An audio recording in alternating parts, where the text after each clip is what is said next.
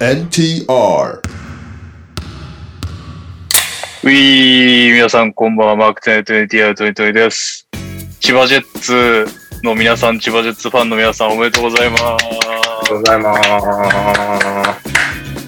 す。というわけで、えー、えっと、なんですかね、今日はね、拍手でボケをやったつもりが、みんな拍手して全然ボケなかったっていうやつをやったんで、後で聞き返してください。俺もやったからえねーかぶってバラバラになったと思う。 ということで、オープニング投稿です。大迫力さん、NBA のプレーオフに水を差すやばい観客が増えていますね。そこで、皆さんが今までに見た一番やばい人でお願いします。あなるほど。えー、続いて、こんばんは、ソタです。先月に二十歳を迎えました。おめでとうございます。ついに合法的にお酒を飲めるようになりました。そこで皆さんの初お酒エピソードを、これから酒を飲む人に気をつけてほしいこと、おすすめのお酒などありましたら教えていただきたいです。えー、オリミラです。B リーグでは現在契約の話がすごいですね。自分は川崎の辻選手が契約契約満了になったとの工事を見てあまりのショックで涙が出ました。そこで皆さんの涙が出るほどショックを受けたバスケ選手の遺跡があれば教えてください。最後です。お疲れ様です。ダブアツです。お気にお気に入りのガムを教えてください。僕は悪王です。ということで、今までに見た一番やばい人、えーこれから酒を飲む人に気をつけてほしいことか、初お酒エピソードか、おすすめのお酒、えーと、涙が出るほどショックを受けたバスケ選手の移籍、お気に入りのガムですね。もうチャットで、もたもさんからめちゃくちゃ悔しいですって来てますね。宇都宮ファンだったんですかね。残念。まあまあそうですねうーん別にどれでもいけそうだな もう言っちゃっていいっすよ。どれでも。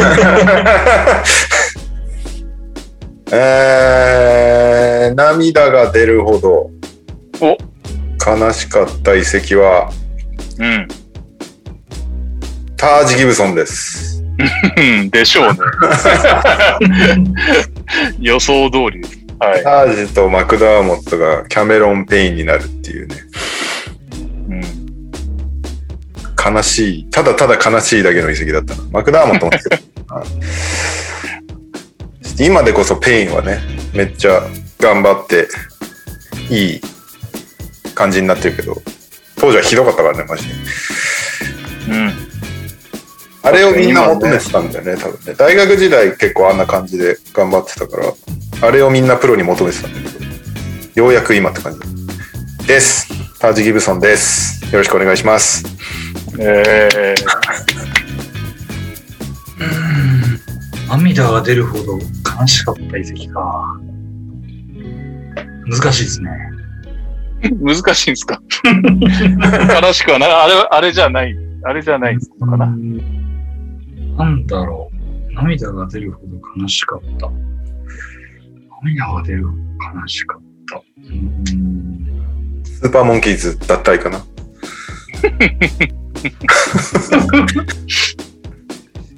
そうね。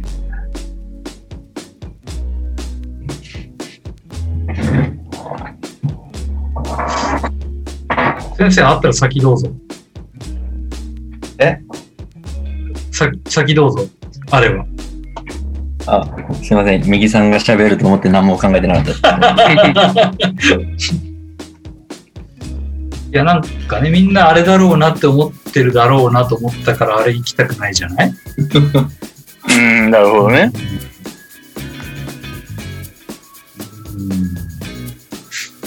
はい、わかりました。じゃあ、行きますね。うん。ジェームス・ハーデンです。思い浮かばなかっただけです。ああ、なんだろうね。涙が、涙は出なかったんですけどね。はいはいはい。うん。涙は出なかったんですけど、まあ、悲しかったのは悲しかったです。ただ、あの、非常に、猶予期間があったので、もう明らかに出たがってる気そがうそうそう。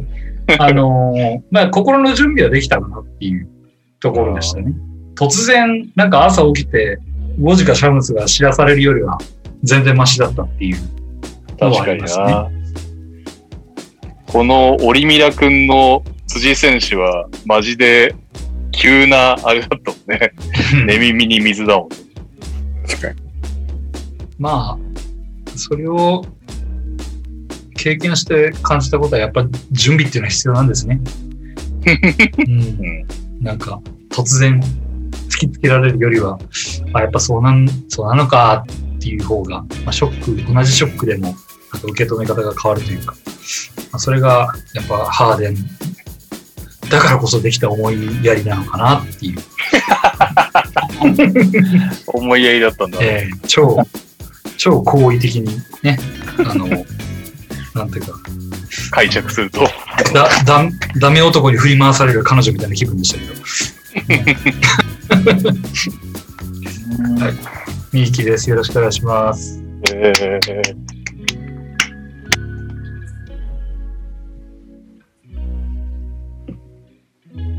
僕は皆さんほどコアなチームファンではないので、涙が出るほどのいショックを受けたことがないんですけど、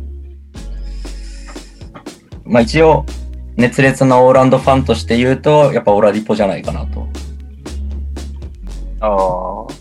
誰も反応がないじゃないですか。フォルニエかと思いながら聞いてた。オラディポか。確かいに。いですいやオラディポはあのこれから大エースになるよって時に謎なトレードで切ってったって感じだったんで、あ覚ーえてます内容なるほどね。オラディポとえっとサボニスとイリアソバでイバカに変わりましたもう。いないじゃん、もう今か。でイバカはそれもらってから数十何試合やってラプターズに消えてったんでもうほぼほぼ実質無償に近い形でオラディポとサボニス出しちゃってるんで、まあ、ちょっとそこからケチがつき始めたのかなって気はああ。なくもないんで、まあ、マジックファン当とし時ってて他他に誰か有有望な選手いたんだっけえマジックですうかん。えあのー、5人いましたよオラディポとエルフリード・ペイトンとえっとおトバイアス・ハリスもいたかな。おー。と、アーロン・ゴードンと、アールゴードンもういたんだ。ブチェ。あ、もういたのか。そうか。それでサボニス出しちゃったのか。そうですね。いらないとされましたね。なるほどね。うまくいかないですね、チーム経営って。そうですね。たただ、そこで、絶望的に弱くならないのがまたマジックの微妙なところなん で。ようやく今年は、下位に沈んだので、来年あ楽しみだなってちょっと逆に思ってます。あ、なるほど。はい。にゃおです。よろしくお願いします。えーということで、本日は、今ね、タイムラインで話題で持ちきりのこの方にもゲストに来ていただいておりますって言おうと思ったけど、あれあ、な、えレオは言ったよねもうね、何頭が混乱してきちゃった。オープニング。トップバッターだったよ。言った言っトたップ。バッターですね。失礼しました。じゃあゲストの方お願いします。と、 僕はバックスをちょっと応援してた時期があったんですけど、うん。まあ、その時にあの、ジャバリ・パーカーがいなくなっちゃったのがえ、そうなんだ。結意構外ショと。ックでしたね。うん。なんかあの、ミドルトンとヤニスとジャバリ・パーカーで頑張るみたいな時期があったんですけど、はいはいはい。結局、ミドルトンが怪我してる間にジャバリとヤニスが2人で頑張ってて、でしたらジャバリが全十字切っちゃって、で、ミドルトンが帰ってきて、で、ジャバリが1年ぐらいして帰ってきたけど、まはあ、いなんはいはいかあんま本調子じゃないジャバリ・パーカーで、プレーオフ1回戦セルティックス負けちゃって、で、解散みたいになっちゃったんで、結局なんかその3人が万全で1回も揃わなくて、まあ多分僕が見る前には揃ってたのかもしれないですけど、なんかその、ジェイソン・キッドがやろうとしてたことが結局なんか実現できずに終わっていったみたいな、はい終わりを見たのが悲しかったです。はい。で、その時にあのスタメンポイントガードやってたデラベドバのファンやってるケリーです。イエーイお願いしますす。ごいですね。あの、力作。ねで、ら、で、と、ば、みたいなやつね。じゃないですねで、なんなの家でやれる環境があるわけ。あれは、やれる環境、なんか普通に iPad で全部やってたんですよ。えで、なんか、深夜に一人で。 今日僕家に一人の時とかたまにあるんで、ー、はいはいはい。土曜の夜中にやってました、一人で。ああ、イエーイっつってたけどね。結構ノリノリです。 まあまあ、まあね、もうこっち誰も知り合いもいないし、もう怖いもんないっすよ、全然。いやー、ということで、せっかくなんで、じゃあちょっと、あれですね。え、なんだっけ逃げるは恥だが、デラベとか、はい。ケリー君が、ポッドキャストを始めたんで、そのお話をしに来ていただきました。ちょっと宣伝方はどんなポッドキャストとか教えてくださいよ。一応俺は聞いたけど、どうせニャオとか聞いてないだろうかお願いします。でしてください、におさん。お願いします。説明してください。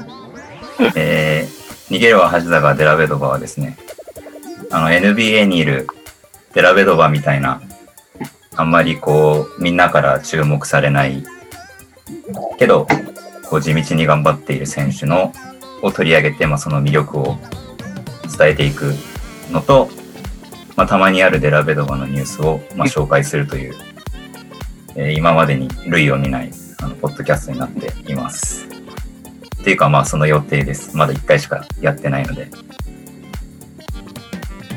はい。まああとは、あの、予定ですけど、ちょっとあの、選手ファンの方とかをよくツイッターでお見かけするので、まあそういう方を呼んで、あの、こう、チームのことだけじゃなくて、まあその選手個人の話とかを、まあなんか深掘りするポッドキャストにできたら、結構他でやれてない話みたいなのがいろいろ聞いて、面白いんじゃないかなと思っております。ら。今狙っ、今狙ってるゲストの日に。今狙ってんのは、あのー結構有名ですけど、大西レオさん。今初めて聞い大西出レオ演さん交に、渉。大西レオさんにタージ・ギブソンの話を1時間してもらうっていうのと、た。ああ、そうそうだ。聞きながら、俺、俺がタージの話をすればいいやつだなって思いながら聞いてた。そうです。理解が早い。ゲストの理解が早いです。あとは、あとはあれですね。ラ、あの、ジェレミー・ラムを諦めないさんとか。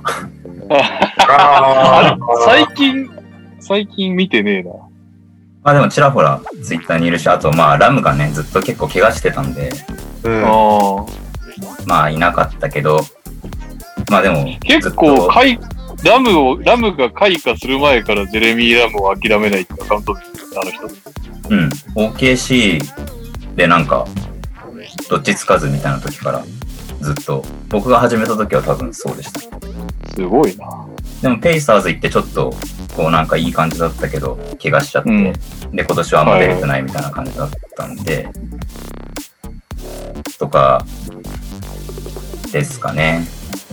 少ね。 いややっぱりあんまり先に行っちゃうと、サプライズ感がないじゃないですか。サプライズ感がないから すね。げえいいと思うわ、俺は。なんか最近、なんかポッドキャストとか YouTube めっちゃ増えてるじゃん。NBA とかバスケの。はいようやあ、く、そうなんだ。うん、なんかようやく増えたなっていう、ね。うちらもう3、4年ぐらいやって全然増えないねって言ってた、な んか、この確かコロナ禍においてすげえ増えた感じがするんだけど、配信コンテンツ。やっぱり、こう、総じて全部取り上げたいみたいな番組が多いから、まあうちらもそうなんだけど、に。うん。なかなか、ちゃんとターゲットを絞ってやってるのは すげえいいと思う。ありがとうございます。ね。全然何もまだやってないけど。え1個目でも普通に面白かった。でもほぼ、ほぼなんか、デラベドバーのこと語っちゃったから、この後何の話するんだろうっていう感じが、まえー全然あ りますよ。だ まだいっぱいある。まだまだいっぱいあります。あと、あの、力をかけてる CM、次の CM いつ入ねるんだろうと思いながら。 あーまあまあ、でも、デラベドがね、結構いろいろやってるんで、まあ、事ゲ業ーね。ムたくさん作れるんですよ、実は。え、あそこはやっぱりデラベドバの CM なの基本的には。うんか、まあ、もしなんかあのゲストの人がなんか宣伝してほしいことあったら、作ろうあ、かバなバとと NBL の CM をうん。ケリーが作ってくれるのそれは自分で作ればって思いますけど ね。それは絶対僕がやるより、いやいや、でもあのボイスでね、作ってもらいたいね。まあまあ、そのなんかね、あのゲストの好きな選手とかでシグネチャーがある選手とかもいるかもしれないし、なんか結構何かに出資したりとか、まあそういうことしてる選手とかも、サイドビジネスでやってる人とか多分いるんで、ああ、確かに検索力を自慢してたもん。あ、僕がですかそう。デラベドバはね、デラベドバに、 デラベドバのなんか、デラベドバに関しての検索力です。例えばあの、なベベってあるじゃないですか、デラベドバのベ。うん。あれ、カタカナの人とひらがなの人がいるんですよ。ああ、なるほどね。上だあけれひらがなになっちゃってるってことそう、だからパ転ッと換に、で気づいてないってことだね。そう、気づかないんですけど、あれだから、あそこをひらがなのベに意図的にして検索すると検索結果変わるんですよ。えへえとかやってると、もう無数に、あの、 検索パターンがあって、ー。なるほどすごいなぜ絶対使わないこのスキル。ー、確かに、ウに点々とかもあるだろうし、確かにそうですね。いいですね。いいっはい、すねなんで、まあ今後とも、ちょっと次いつかよくわからないんですけど、いいっす次ね。なんあか一緒れ、にどやんりまくす。らい、どんくらいかかったの収録と編集。 16、ああ、どうですかね、なんか今日、まあでも結局、結局、半日ぐらいかな、ああ、でもそんなもんで作れちゃうんだ。合わせると。へえなんか、どうやるのか調べるのが一番めんどくさかったですね。まあそうですねああ、最初は何だってそうだよな。何をどうしてどうやるのかが。確かに。で、なんか iPad で大体全部できるって分かってからはなんかすぐでしたけど。うんうん。はいはいはい。なるほどもうあのね。もうラップもなんか、やばい、これなんかエンディングないとやばいなみたいになって、うん適当にやって出したら、それ、それがしかみんな逆に覚えてないみたいな。それよりもあの82小節の方が衝撃的だあれいいよね。いや、でもあれもいやいやなんかその、ちょっと申し訳ないけど、ど、はいはい、内容が入ってこないんいやですよ。 そうだ手紙の内容が全然入ってこなかったんだよまあまあいいんですよ。あの、あれはだから、曲がどういう展開になるんだろうって聞いちゃって。これはぜひ皆さんにね聞いていただいてどういう何のことを話してるのか知ってもらいたいんですけど確かに。そうだよな。聞いてない人もいるだろうな、リスナーに。今回はちょっとあれ試しに投げてみて、あの、そういうのを聞きたいなと思ってたんで、そのお表で言ってること全然聞こえねえよみたいな。いやあれはつら貫いてほしいけどねそうなんですね。 いや、しなんかかも、全然違う選手への手紙をゲストが持ってきてもあの BGM であってほしいけどね全然そのつもりでしたけどね。そのつもりなんですけど。え、あれさ、手紙の最後の方、曲の音量上がってるまあ、あれは、あの、多分そう聞こえてるだけですね。僕がああ。手紙から書か、あの、あ、ただ、あの、なんか B メロみたいなところで、うん。なんかちょっとこう気持ちが乗っちゃうんですよね。なんかその僕の。 で、なんかちょっと、ボリューム上がりがちだなっていうのは感じてたんですけど、なんかあの、A メロと B メロがあって、なんか B メロの方がちょっと気持ちが乗せやすいんですよね。なんか。で、ちょっといやー音量上がってんな、みたいな。とこがあったんで、多分そのせいだと思うんです。なるほどね。であれ、なんあかと、よく聞くと、ところどころあの、デラベドーバのなんか、キーワードを入れてるんですよ。へえ。例えばなんか愛妻家とか。あ、そういった、聞き取れなかった。なんか違うことを言ってんだなっていうのが分かったんだけど、はいはい。聞き取れなかったな。まあまあ、それもじゃあ、それもじゃあなんかいつかクイズとかにいやしてだ、なんかプレゼもう一ントを回聞く、もう一回聞かななきゃいけないのかな。とりあえ 大ず丈オ夫です。オ聞かーなくてプオープニングは3回ぐらい聞いたよ。あありがとうございます。皆さん、ぜひ、 いゲやードバを聞いてください。チャンネル逃げ登録、ど、ハッシュタグ逃げドバだよね。スポーティファイでしかないんだっけ、まだ。あ、なんかちょっと増えたって連絡が来ましたけど、アップルとかはまだですね。Google あポッドキャストとかってあります。あのね、あるあるある Google もある。あのね、いやアンカーはね、Apple は手動で登録した方がいい。あ、そうなんですね。待ってもあんま来ないから。あ、わかりました。うん。多分アップル以外は大体なんか連絡が来た気が。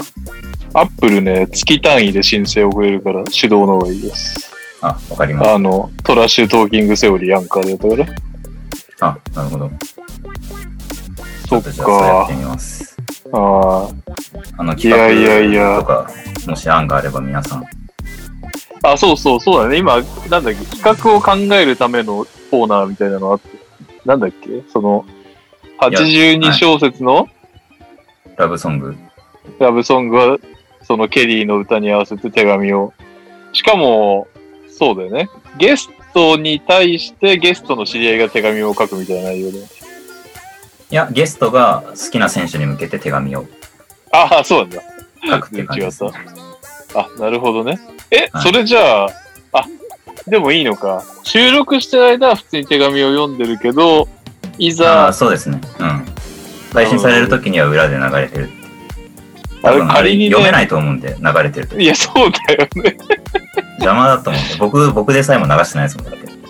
後からあれしてるから。ですよね。はい。なるほど。あどとうなんは、だっけあの、真剣あ、で真見剣で見た。っていうのを考えてます。どんなコーナーか教えてくださいよ。それは、あのですね、これもやるかわかんないですけど、あの、真剣ゼミってあるじゃないですか。うん。あの、学習、なんだよ教材とかで勉強する。はいはい恋人できるやつでしょ。あ、そうです、そうですそうです。あの、で、なんかテストの時に、これ真剣ゼミでやったとこだって言って、あの、テストたくさんうん正解するっていう、あの、真剣ゼミのデラベドババージョンですね。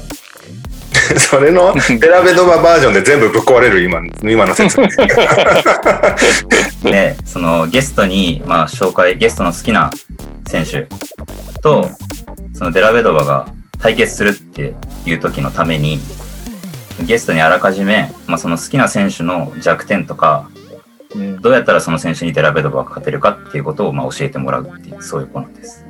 それ、さ、タージとかみたいな戦わなそうな時はどうするんですかそれはだから、あの、ピックアンドロールで、なんかスイッチされちゃった時どう守り切るかとか、そういうことです。ああむしろね、逆むにしろどうむしろ守りきるかっていう話だった。そうです。ディフェンスそこは、あの、無理やり、なんか全部やります。なるほど基ね。本的に、だから、あの、好きな選手の話する時ってみんないいところをまあ話すじゃないですか。うん。それだけじゃなくて、やっぱそのダメなとことか、なんでミニッツがもらえないかとかって、やっぱそのね、できないことがあるから、だと思うんですよ。でそこもなんなるかほどみんなに知ってもらった方が、なんか深みが出るかなと思って、はい。まあそれを、まあ NBA でももうかなり最弱と思われるデラベドバがどう攻略できるかっていうのをベースにして、話してもらうっていう、そういう企画です。ねえ。まさか16%まで落ちてるとは知らなかったもんな。ケリーの放送を聞くまでは。あれはね、僕もやるまで知りませんでしたよ、16%は。 16%やばいね。 うんちょっと、まあまあまあ。なるほどね。他なんだろうね。そういうニッチな選手を。え、基本的にはニッあの、スター選手じゃないってことだよね。うん、でもなんか、後々考えてみて、うん。ちょっと無理、無理かもしれないなと思って。そんなに、そんな頭に数がいない。うんい。やいやいやそういうのを掘り起こしていこうバンホーン君とかでもいいんでしょだってあ全然引退してでもいい全然ああ。引退しててもいいでしょ、全然。まあいや、俺ちょっと俺が決めることじゃないけど。杉さんとか、ギャリソン・マシューズめっちゃ推してる人とか。 ああー、そういうのいいな。ああ、ツーウェイだもんね、はいギャリーさんまだ。なるほど。多分いるよ、いっぱい。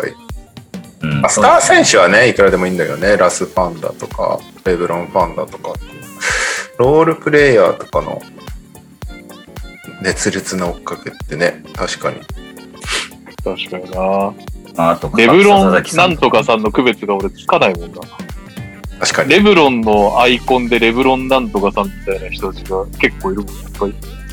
あ、でもいいツイートの内容もなんか、なんとなくやけど、に気のせいかもしれないけど、似てる気がする。似たような内容を見かけある。と、あの、その好きな選手の必殺技とかを考えるっていうコーナーちょっと考えてます。ほうあの、アイスインマイペインズとか、 いやそれ必殺技なの。あの、ロゴ、ロゴリラードとか、はいはいこいつはこれをすごいやるから、これを必殺技にしよう。そうそうそう、なんかその決まると、ねデラベドバダイブとかなんかそういうはいはい。技名を考え、あー考えるっていう。タタージラインジャンパーとかね。それがあるあんです。 アジラインジャンプなるほどねそうそう、そういうのでするんです。ーなるほどね。それもね、またその選手の強みを、が一言で分かるっていう。あれなんこれ一で。回でも本当なんか、レオゲストでちょっと撮ってもらって、ど実際どうなのか聞いてみたいです。 確かにね。あ、これぐらいなら俺もできるわっていう人がいっぱい出てくるかもしれないけどね。確かに。適当に喋ってたら。え、どういうことですかいやだから俺がタージについてタージについてこう取り留めのない話をダラダラしてたらあ俺もそれぐらいの愛情ならあるっていう人がどんどんいっぱい出てくるもああ、なるほど、なるほど。うなんかねロロあのロビン・ロペスめっちゃ追ってる方とかいるよねなんかねツイッターにねあ、そうなんですね。そうなんだ。それは確かにロールプレイヤーですね。ちなみにチャット、チャットっていうのかなこれコメント欄に、えー、スソさん、デラベドバーが NBA を去ったらどうなるのですか万が一って書いて。まあ、その、バスケ引退しない限りは、やりますけど。それは NBA でいいんですかあいや、全然別に NBA じゃなくても。あ、いや、番組的に、どう、どういう方向にああ、それは、対戦しなくなっちゃうそれはそうですねデラベドバー。でもまあ帰ってくるかもしれないっていう一応その時のために。なるほど。確かに。まあ、あとはなねん、とでもなる。代表で当たるかもしれないしねそうそうそうそうそう。その選手がね、NBL に逆に来たりとか。確かにもうん可能性あるよね。う NBL 行くは決まってんだそこでちょっとわかんないけど。まあだから、デラベドバがバスケ続けてる限りは、まあ続けられるかなっていう感じですかね。まあ行った先のリーグのこととかも話せるし。はいはい。はい。なんでちょっと心配ですけど。いつまで やるのか16%ですからね。いやもうあまり言わないでください。なるほどね。ちょっと LINE 決めよう。どっからは呼ばないことにする。スター、今ね、コメント欄でブログドンはスターすぎて呼ばれないなっていう人がいたんで、どこ、ブログドンは当然やっぱりスターすぎますよね。番組的に。いやー、ブログドン。ブログドン、ブログドン僕は呼ぼうと思ってたんですけどね。まあそういうってことはよ 呼ばなくていいってことですからね。無難なら始めるときに行ったんですけど、ね、多分その人、そうなんだ。へえー。あんま信用されてなかったってことですかね。じゃあ、逆に断ろうこの人はそうですね。 じゃあちょっと、ご縁がなかったっていう。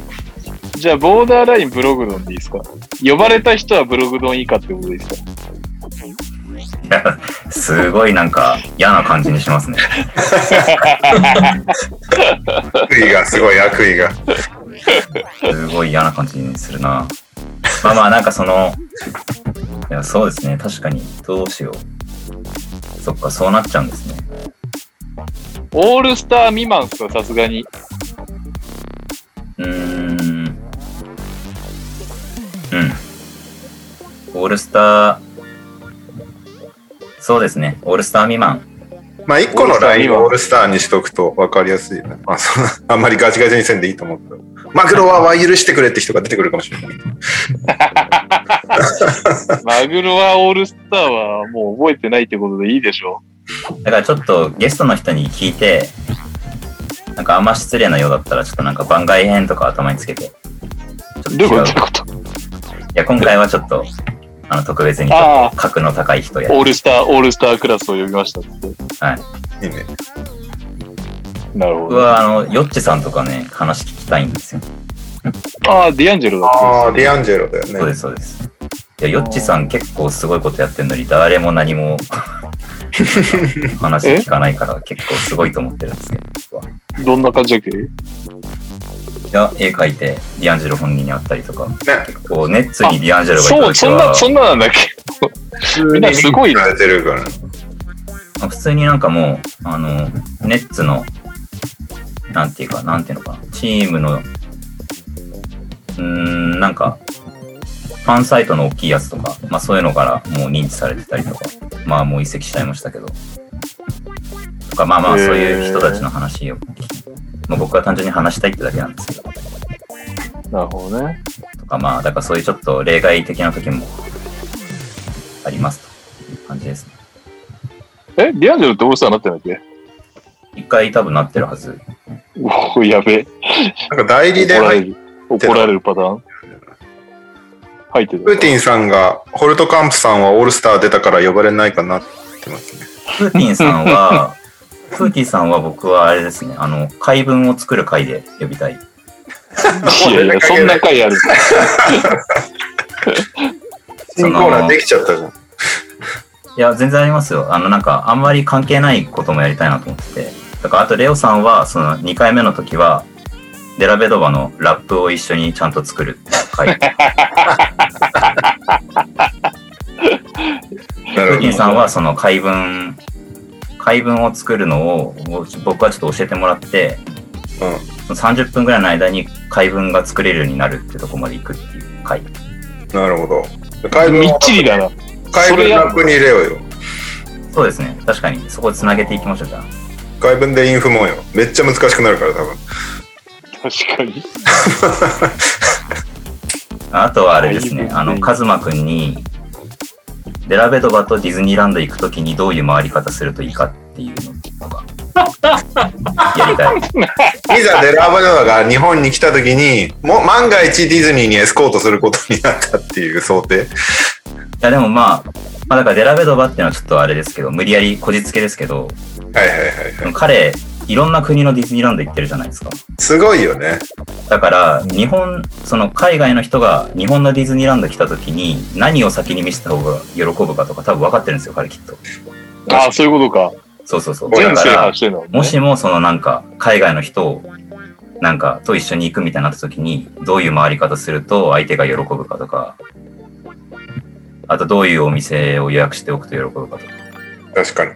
面白いかも。なるほてか、あいつの、あいつのチャンパーこそ呼ぶべきなんじゃないチャンパーなんかチャンパーチャンパーなんかあんま響かなかったんですよねなんか前さらど。嘘でしょ落ちることあんのこれ。ちょっとね、あ違う僕がじゃなくて僕がじゃ相なく手てがってことでしょうね。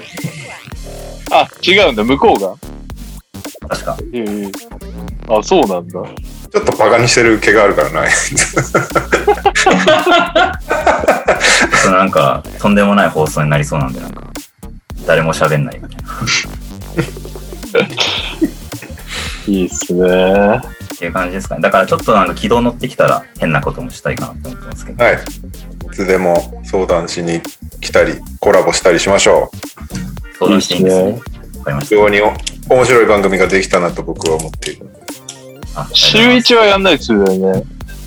週一は、まあだから僕個人でやる回とかは、そのペースでもしかしたらできるかもしれないですけど、うん。ちょっとゲスト呼んでとかだと、確かにね。まあ月できても2とかかなとかなるほど。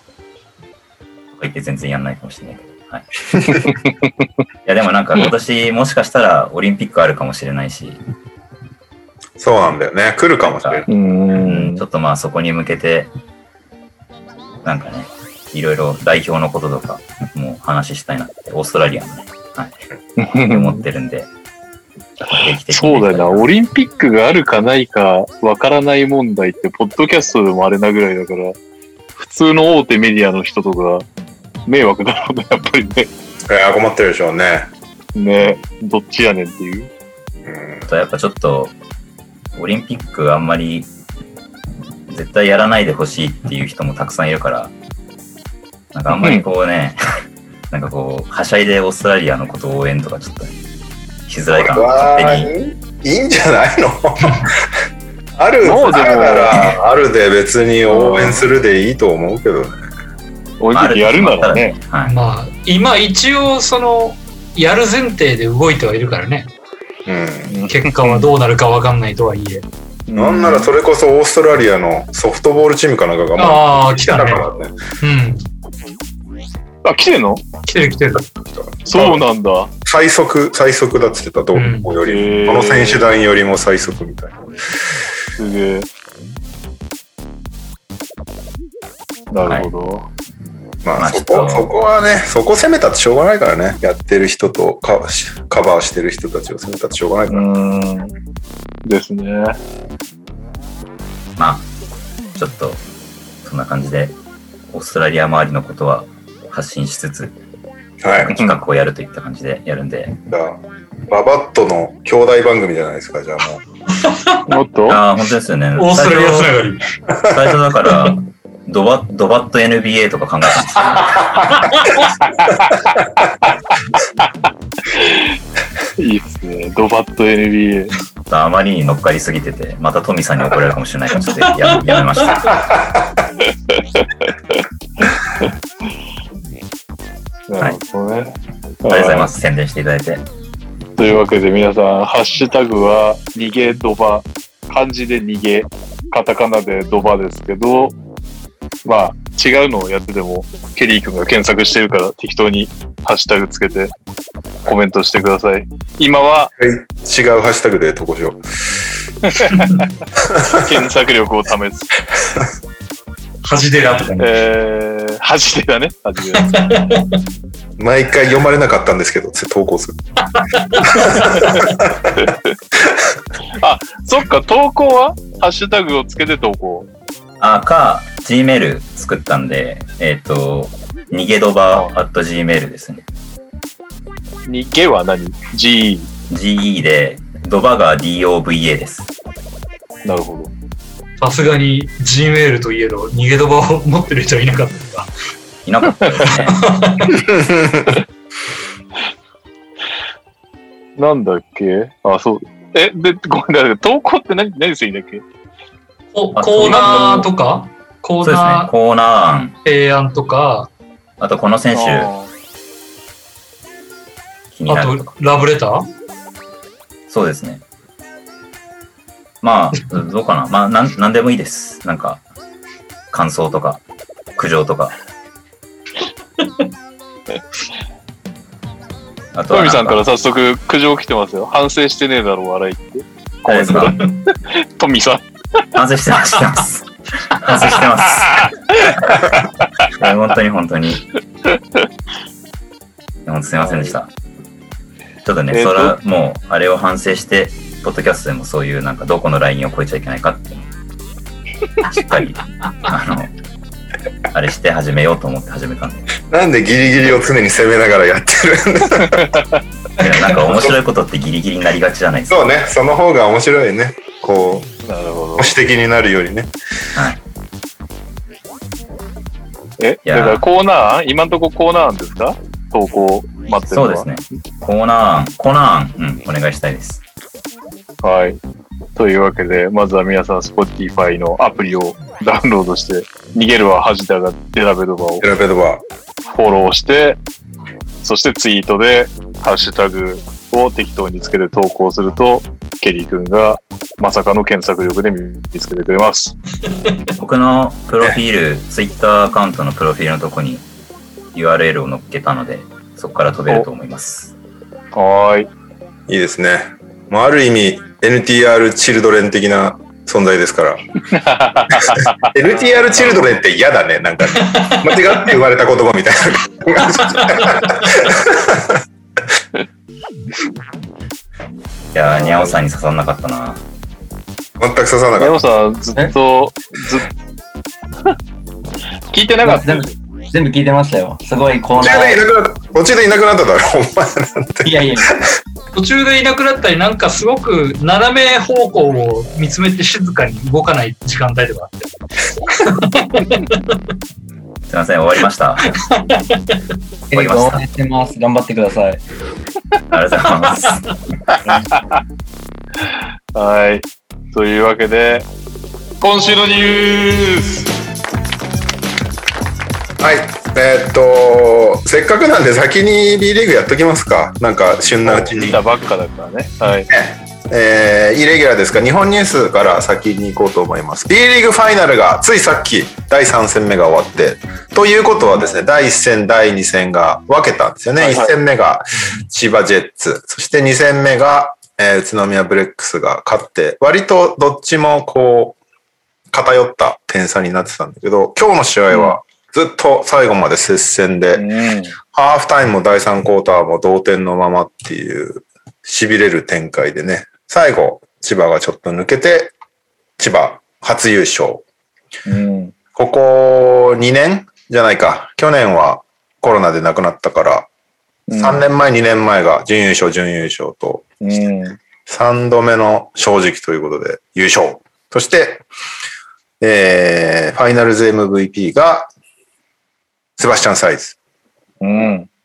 おめでとうございます、千葉ジェッツ。おめでとうございます。それもなんか、千葉、千葉方面ってそういえば投稿もらわないね。確かにね。リスナーはあんまり千葉 B 機はいないのかでもなんか千葉ジェッツってすげえファンいいるイメージあるけどね。な。まあ、 SNS 大勢いるよね。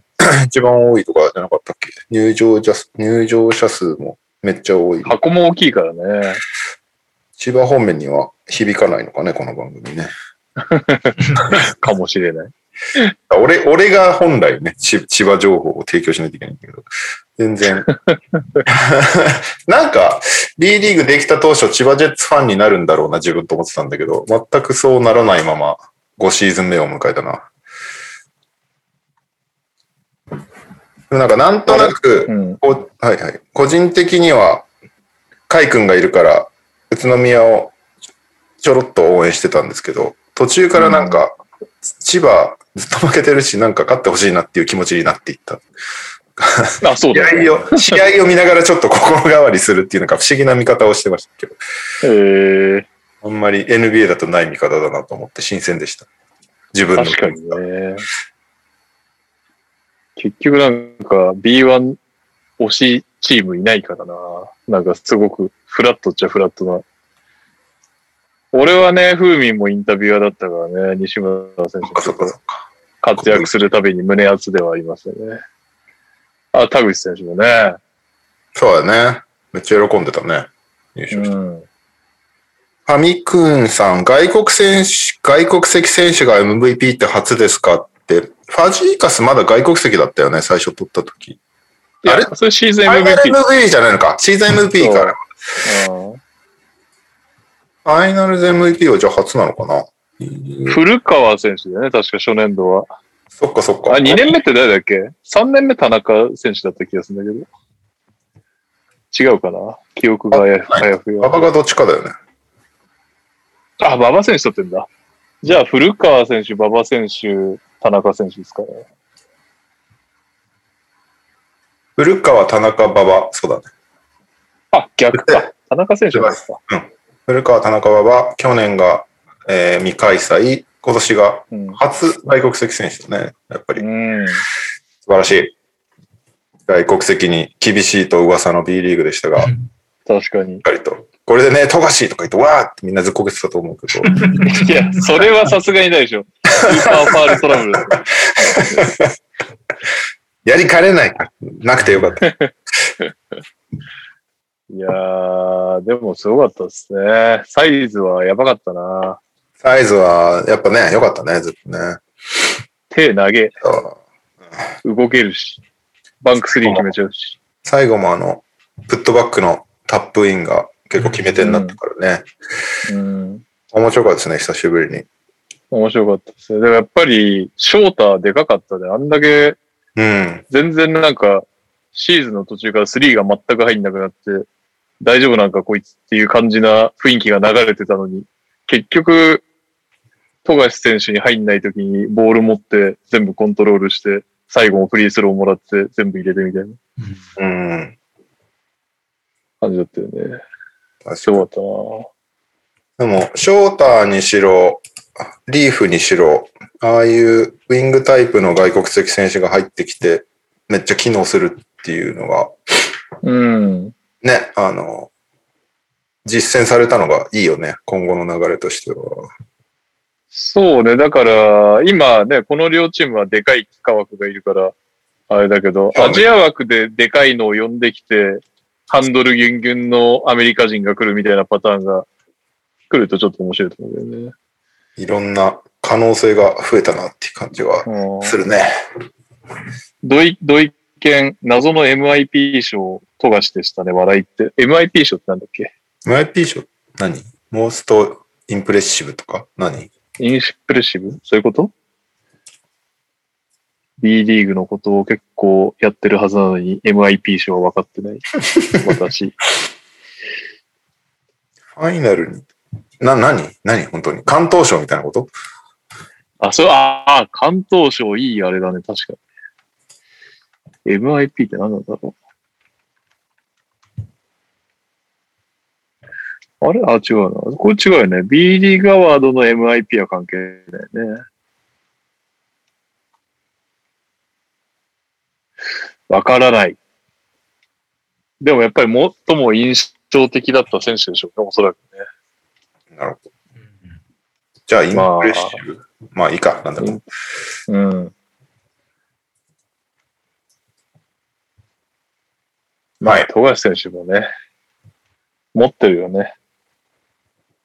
そうね。嘘ファイナルの参戦の MVP 的な賞でした、だって。マジで俺、それがサイズなんだと思ってた。MVP って。え、MVP って3戦目だけなのもしかして。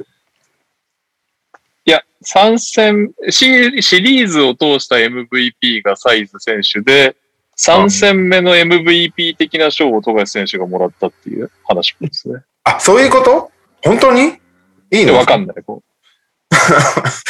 う。TA30903 によると。へえよじく、ゃあ、各ゲームにそういう人がいるんですかってことだよね。第2戦 M- MIP とかがいたってこと。プレイヤーオブザゲームってことね。要するに。うん。そういうことですね。そっか。なんか、なんかあげないといけない病みたいなのはまだ持ってるんだね。そっか、3戦目、そっか。かなり西村選手とショーター選手に繋いでもらったかなっていうね。まあ別にいいけど、どうでも。まあめでたいですね。まあ持ってるっちゃ持ってるよね。1億円円契約で騒がれて最終年に優勝するんだからね。ねやっぱちゃんり。と話題になって名前も覚えられて、うんそうやって、まあ今日は BS さだけど、ね、NHK うん日テレって民放でちゃんと試合やって、優勝してって素晴らしいことだと思いますけどね。スター選手ですよね。比江島選手がね、久々にゴリゴリに攻めて、おーっていう感じだったけど、最後ファールアウトでしたね。ねファーラートしちゃったね。最後、コートいてほしかったなっていう思ってた人もいっぱいいると思うけど、うん。スリー7分の1とか、結構苦戦してる感じはあって、うんなんかいつもなら決めるのにな、みたいなショット結構外してた印象だったな、今日。なんか、宇都宮全体が3全然入ってないみたいな感じになったでしたっけ26遠藤、遠藤選手だけ結構いい19%ですねそうだね。遠藤だけ7分の3。他みんな10%台が 0%, 0ですね。うんうん、デラベドバみたいな感じですね。そうだね。デラベドもだあ、そういう感じね。ちょいちょい挟んで全る。然気にすることないですよ。だってそんなのだったら遠藤とデラベドバみたいな。それは厳しいですね、ちょっとね。厳しいですね、それは。あ珍しく B リーグ優勝を見届けた宮尾先生はどうなんです かありがたいお言葉は今日は早めのありがたいお言葉えいや。 B リーグビギナーの僕が言うのはちょっとおこがましいので、そんな、ないですけど。あの、日本のバスケ B1 とかを見たのが多分、2、3年ぶりぐらいな気がするんですけど、ほうほうほう。今回の2チームって両方幾何枠がいたじゃないですか。うんうん。うん。ロギャビンスタとロシーターだとね。うん。あそうですね。まあ、あの、チームの格の2人が幾何枠でいるっていうのは、もうその時点でとんでもねえなって思いながら見てたんですけど、うん。まあだから半分、まあ外人の方々のバスケではあったんですけど、まあそんな中で結構、さっきトニさんも言ってましたけど、比江島が結構攻めの中心というよりはなんか自分で打開しようと頑張ってる感じには見えたんですけど、まあああいうのは見たかったんで、なんか結構叩かれたりもするじゃないですか、比江島選手って。うん。なんかメンタルだなとか。でもなんか、僕日本代表戦とかでしかほとんど見たことなかったんで、うん。なんかもっとできそうなのにな、頑張ってほしいなみたいな感じでずーっと普段ツイッターとか見てたんで、久々にプレー見て、まあ、結果がもっとよくできたとは思うんですけど、それでうもん。いいとこで決めたりとか、気持ちの強さ見れたんで、うん、比江島選手、久々にかっこいいなと思ったし、あの、結構日本人の方が、いイカルガ選手でしたっけっうん。うんうん。ていう方も初めて見たけど、すごい上手いなって思ったし、遠藤選手ももちろん上手かったし、うん。で、富樫選手も出てきたら出てきたで急に、いきなり試合をこう動かすぐらい活躍するしで、やっぱ日本人のこう、うまさとか凄さっていうのも見れたんで、なんかただただ外人がやってんなみたいなバスケではなかったんで、だシね。ンプルに見てて面白かったです。うん。はい。なんか外人にポストに入れて全部お願いしますみたいなバスケじゃ全然なくなってたんで、うん。なんかボールもよく回るし、結構外人がドリブルでダムダムっていうよりは日本人がピック引っ掛けてっていうプレーがすごい多かったんで、面白かったです、すごく。多分レベルももちろん高かったと思うんですけど、B リーグの中でも。特にこのは2いチームはね、富樫とかいるし、一貫のロール、うまいしね、やっぱその辺。うん。しかもディフェンスも、うまいですよねディフェンスもかなり厳しめにいってる中でのあれだからね。うん。うん。そうですね。みんな、みんなすげえなって思いながら見てました。で、接戦だったんですごい面白かったです。じゃあ、にゃお先生の今日の MVP おめでとうございまます。 え、でも、誰だ誰なんだエムニャオピす。エムニャオピー。はいある。え全部いってほしいですねま。あ第1戦と第2戦まあまとあ第3戦。ー、参戦を通して、 あーまあちょっと、一戦二戦はちょっと外すと、第三戦は、あの、ダブドリの表紙飾った西村選手の、が繋いだのはかなりでかかったなと思いました。おー イェーイ。まあ、繋いだよね。で MVP だとは思わないけど、繋い、繋いだよね。間違いない。確かに。はー。い第一戦もめっちゃ出てたもんな。あそうなんそうなんですね、じゃねえな。そう、そうですね。富樫まだ出てないのみたいな 時間帯結構あったもんね。まあ、ボールは回すからね。さすがに富樫選手出てくると突破力はすげえなってくる。 はい。一個だけ俺早めに訂正しときたいんだけど、俺さっきリーフっつったけど、ピークね。リーフって言ってましたうんうんすいません。L、もう完全 LJ ピークの L、L につられてリーフって言ってました。ピークです。完全にピークって変換して聞いてたわ。うんえーっと、もたまさん、にゃお先生的に NBA に、NBA にあって B リーグにないものって何ですかえ僕ですかね。うん。僕え何もう一回、え何ですかえ ?NBA に NBA にああって、って B リーグにないもの、にゃお先生的に。今日の試合だけで判断するのは非常に良くないとは思うんですけど、うん。ノーマークのシュート力ですかね。あそれは、それは確かに俺も感じるな。ものすごい差を、そこはどうしても感じちゃいますね。NBA って本当落ちないんで、うん。確かに。あとはなんか身体能力とかもいろいろあると思うんですけど、そういうとこよりは、なんか修正できそうだけど差を感じるのはやっぱ、うん、ノーマークをしっかり決めきる能力うん。なんじゃないですかね。ドライブとかダンクとかどうしようもないんで、確かに。うん、そこはちょっと、まあ、シュート入んない時あるなって思いながら見てました。うん。はい。あれ。あれ、ケリー見てたのすごい。 声を出せ。 静かに首を振るな。いや、僕今日地上波でやるのかなって思ってたら、やらなかったんですよね、今日。だからなんか、見れませんでした。見る手段もなく。弾かれました。はいバスケ見ろバスケ。えじゃあ、そんなわけでお次の話題いきますはい。どうしよう。このまま日本やっちゃった方がすっきりする。あ、でも逆にあれか。ごちゃごちゃすんのか。一回 NBA に戻すか。はい。私も何もやって始めてないんだけど。 じゃあ、えっと、残りの日本ニュースは、投稿とかもあるんで、また後で。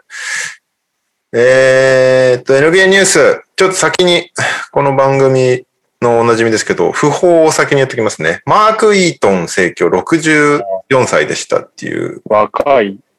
悲しいニュースなんですけど、マーク・イートンって、うーん、でも現役見てる人どんだけいるかはちょっとわからないですけど、俺は見てないな。えーユタジャズのね、名センターとか7フィート4あって、えー224センチぐらい。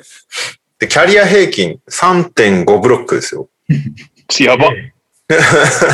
で、84、85シーズンの5.6ブロックっていうのが、未だに NBA 史上最高ブロック数なんですけど、まあこんぐらいのね、まあブロックといえばイートンみたいな、でかいセンターといえばイートンみたいなところが、こう歴史としてあるえー、彼が先日、なんか自転車乗って出かけたところ、倒れてるところが見つけられて、911呼ばれて、まあそのまま亡くなってしまったっていう病院でね。で、別になんかその、こう、車に轢かれたとかそういう形跡はないっていう話らしいので、ちょっあと、東京があ、。心不全とかそういうことではなくうーん、なんかね、具体的な理由が、ごめんなさい、俺そこまでちゃんと調べられてないんだけど、なんか、車車にはねられてたとかそういう形跡はないですっていうのが、えー、って、多分何かしら体に異変があってっていうことだと思うんだけど、うん。ということで、お悔やみ申し,、ま、申し上げます。マーク・イントンさん。面白いますね。へーこういうね、名選手をね、解説するポッドキャストみたいのをちょっとやりたいなって思ってるんだけど、増やすんすか、こっから。だってさ、この番組でやると大変じゃん。長くなっちゃうし。 いや、大変だけど、僕は結構あなたの体を心配してますけどね、人間の。そうそう。これ以上配信を増やすと俺が大変っていうのもあるから、すごい今悩んでるのやるべきかどうか。コンテンツとして需要ありそうだし、面白そうだなっていう。ただ、パートナーを選ばないと大変だなっていう。なんか知ってる人に話してても全然面白くないからさ。 ああ、知らない人にね。その、実はチェンバレンってさ、みたいな話してて、うん、知ってるっていう反応ほど楽しいことはあーはいはいはいはい。だったらなんなか、るほどね。バスケ興味あるんですけど、知らないんですみたいな人に話しかけてる方が楽しいから。いいじゃん。これちょっと、レオとアイドルとかでいいから、女、女の子がいい。アイドル。女の子でしょ、女 の子。ファンがつくまあまあまあ。そんな、うんそんなことを考えてますってだけです。やるかどうかは、時間次第。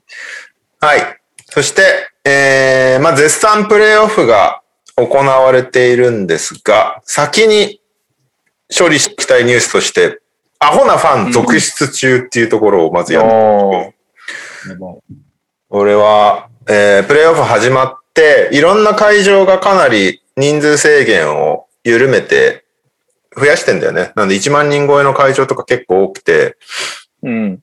だからニューヨークとかはもう1万5千とか80%ぐらい入れてんのかな。で、もう今後はもうだから負けそうだからあれなんだけど、今後はもうあのワクチン打ってる人しか入れないっつってパンパンに入れますみたいなことを言ってるんだよねん。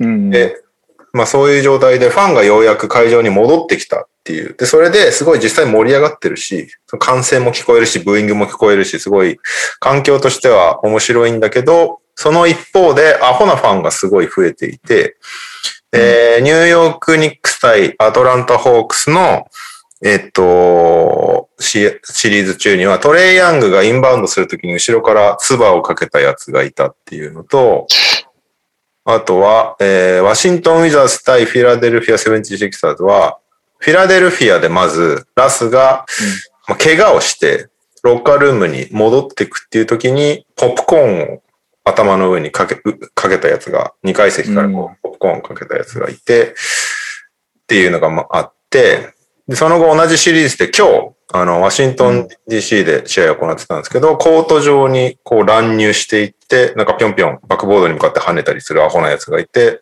セキュリティにタックルされて、逮捕されて、連れ去られるっていうのがあったりとか、であとはユタジャズ対メンフィスグリズリーズ。これは、えっと、ユタで行われた試合で、まあ、モラントの家族、お父さんお母さんが観客席で見てたところ、ユタファンがすごい、まあヤジとは呼べないレベルの、こう、悪口というか、誹謗中傷というか、をな、なんだっけ、結構差別的な発言が多かった。うん。その、お母さんに対してはそういう性的な発言だったりとか、お父さんに対しては、なんか、お前の背中に5セント入れてやるから、俺の前で踊ってくれよ、ボーイ、みたいなことを、こう、奴隷的な。全く反省してないね。全然反省してないんだよ。 ことを言う、みたいな。しかも、その、その言ったおっさんの横にはその人の娘がいたらしいからね。バカなのへ子供の前でそんな態度取れるって相当根付いちゃってんだなって感じするけど。その同じタイミングで、ラスがさ、あの、ボーイって言われて、あの、問題になった事件、この番組でも取り上げたと思うんですけど、その追放になったんですけど、その当時のラスに、ラスを差別してた人。その人、その、その後、裁判に持ってってたんだよね、このケース。うん。なんか、不当な、不当な処分ですごい身体的なストレスを受けてみたいな、ん。訴えてたんですけど、ジャズとラスに対して。うん棄却されましたってニュースが、ちょうどこのタイミングで来てる中での、この、またモラントンに、家族に対する差別発言みたいな。学ばねえな、NBA ファンっていうね。でさらに、えーブルックリン・ネッツ対ボストン・セルティックス戦では、ボストンでカイリーうん。に対して、まあ、試合終わった後だよね、ボストン、んカッターとかな、にカイリーに対して、まあ、水の入ったペットボトルを投げつけたやつがいたっていうね。うん。っていう、こう、ファンが選手に対する、まあ、暴言だったり、まあ、暴行にも当たるんだろうね。カイリーのやつなんか、実際、ネッツ側は訴えるみたいなことを言ってたからね。まあ、どのファンもカイ、リーのは結局あれだったのあの、そのファン的にあの、ロゴの件をムカついたとそ思うれ、が影響してんのかどうなのかはわかんないんだよな。まあ、その説明すると、カイリーが試合終わった後に、ボストンのハーフコートのセンターロゴにある、まあ、レッパー感、うんあの、マスコットの顔を踏んづけてから帰るっていう、まあ、行動をしたっていうのと、一連づける感じになってるんだけど、まあでも、それと、それをやったから、なんかね、ボトルを投げつけていいのかって言ったら全然また別別の問題だから、どうなんだろうって感じはするけど、でも実際これはもう刑事告訴するらしくて、あのーなんだ、暴行罪として訴えるみたいな感じになってるらしい。当たったのかすったらしいよ。うん。なるほど。で狂気による暴行罪としての罪に問われるらしい。うん。っていうね、ちょっと、一人二人じゃないけど、各会場でこうバカな人が出ることによって、ファン入れなかった方がいいんじゃないのみたいな空調になっちゃってるのがちょっとね、残念というか、なんなんですかねっていう。何なんですかねもともともう暴れる気で言ってる感じなんですか何なんなのって感じ。いや、本当にさ、こんだけ立て続けにあって、今日出てきたやつとか、ただのバカじゃん。本当に。 何がしたかったのって感じだし。あれは本当にただ目立ちたかっただけっていう印象しかないし。他の奴らは、うんなんか、その、ヤジの延長線上、まあそれも良くないんだけど、完全に一線超えちゃってるから、超えちゃいけないラインっていうのがあって、それを完全に超えてる奴らだから、実際その、まあ追放されるとか、しレギュラーシーズンチケットホルダーだったらそれを取り上げられるっていう処分を実際受けてるんだけど、今日の人とかはね、本当ただ目立ちたかっただけみたいな印象だから、なんか、この、模倣犯になってきてるよね。そういうのが増えてきてるっていうか、青らしいなっていう感じはちょっとするよね。あなんかポップコーン先週やったよね。やってないっけダイナーだっけあ、先週やったんだっけやばいな。ダイナーでやったのは覚えてるけど。なんかポップコーンでもやれやれって感じだったね。ポップコーンより悪化してるっていうのが、やれやれ感がするですね。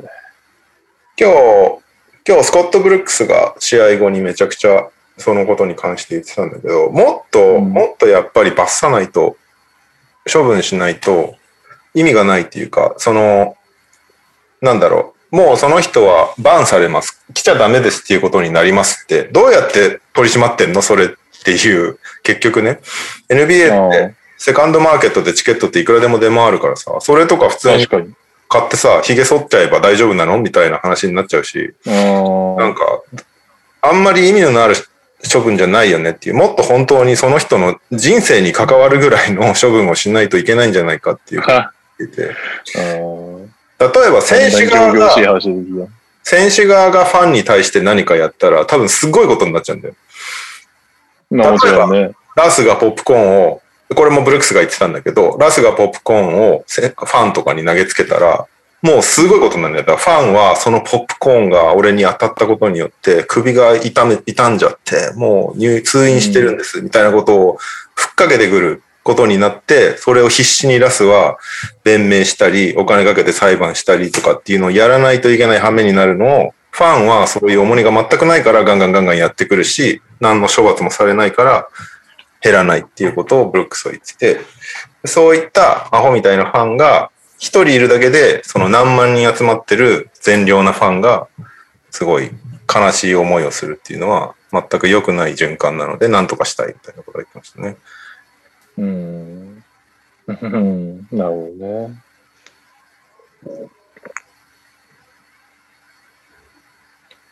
訴訟社会なのもまたあれだな。そうね。うん。ポップコーンね。まだマシだけどね、ペットボトルより。ペットボトルは普通に怪我する可能性あるからね。うん。うん入ってるならなおさら。うんまあでも、ポップコーンもダメだけどね、普通に考えてね。いやいや、まあダメなんだけ ど、ダメなんだけど、ダメなんだけど、ポップコーンを出すにかけて、かけたやつの人生が変わるほどの処罰を与えるべきだという主張にはちょっと若干今違和感を感じてるという感じですね、うん僕は。ペットボトルぶん投げに対して言うんだったらまだ、まあちょっと話はわかるけど、だからそいつそのこまでなのかなってい二う、度と、二度と NBA の試合に来れないぐらいに、なんとかしないとダメだとは思うけどね。うん、そうですね。それが今のバンしました会場からだと、何それっていう感じになっちゃってるのは多分あると思うんだよね。他の会場なら入れたりだろうし、なんか、なんか別に痛みがないというか、その人にとって。確かに。水を飲みながら歩み寄ってきて。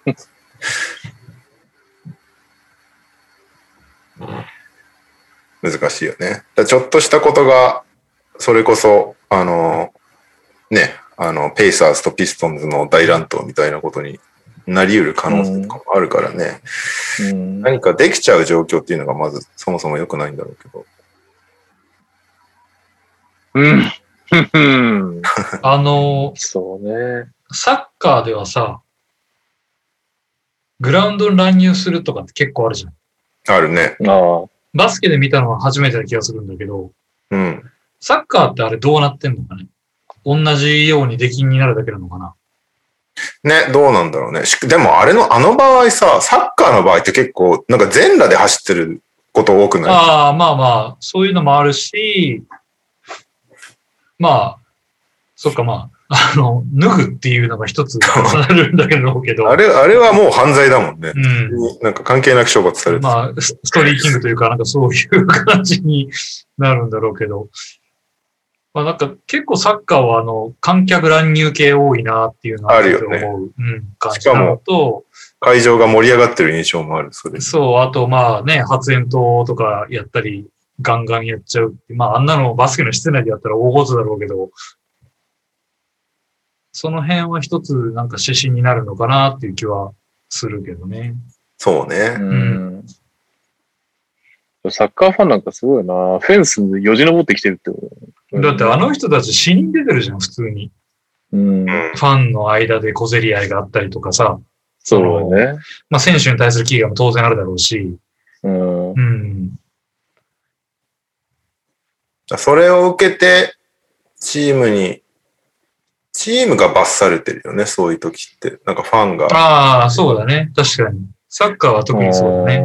チーム側が処分されて、うん。なんかしばらく無観客試合になっうん。はさ、ああ、確かに、そうかも。あるある。まあ管理できてなかったってことになるんだろうね。うん。今日の、今日の DC で行われた人とか、普通にスルスルって入ってきてて、まあ、人をあんまり入れてない分、スッカスカだから入りやすかったんだろうなっていうのはちょっと思うんだけど、なんかさ、うちらがダブドリで行った時のメンフィスの試合とかって、ガンガン入ってるわけでもないけど、どう考えてもコートに入りづらいなっていう雰囲気あったじゃん。ああ、なんか、こっから先はどう、なんか、ぐ無理やり行こうとしても入れないなっていう雰囲気だったのが、今日のせうん人は普通に入ってきたから、サイドラインから。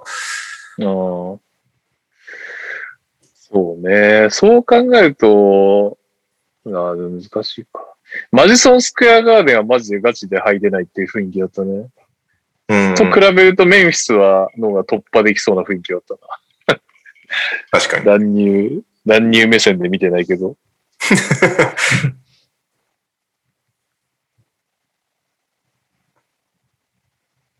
何なんですかねコロナのも関係あんすかね、こう、ストレスをうさうさばらしを抱えてみたいな。まあ、だからずっと抑圧されてたもんが、ようやく見に行けるようになって、やったーっていう思いから、フラストレーションが溜まってズドーンっていうのもなんか、少なからずあるのかなっていう。まあ、そういうのも、この、今挙げた6人、だから5人ぐらいの中にいるはいるだろうね。まあ、ただバカなやつっていうのもいるだろうけど。いやまあ、大多数の人がそうはならないと思うよ。だから、やっぱそうや、それやっちゃう人はある程度のその、素養っていうと変だけどさ、その、なあれがあるんだろうけど、まあ、なんかいろんな要因が重なってるのかなっていう感じもするけど ね。ねでもね、そういうのに、そういうのが一人ふら二人いるだけで、ね、なんか、じゃあもうコートの周りに網を張りますとかさ、うん客を入れませんとかいう流れになりかねないからやめてほしいんだけどね。本当ねだよね。そうなんだねお客さんいると面白いですよね。試合やっがぱ。雰囲気全然違うもんね、こうプレイオフ久しぶりにうん出て、去年のバブルの感じとかともやっぱ全然違うから、いやーこの、このホームとアウェイのわーっていう感じ、いいよなっていうのを思ってる中でたまにこういうのがあると、なあっていう気持ちになっちゃうから、ね、テンション下がっちゃうよね、なんか見てうる。んどう止めるべきなのかちょっとわかんないけど、うん。まあ、処罰とこ、処罰とセキュリティと、その線引きが難しそうだよね。うん各会場。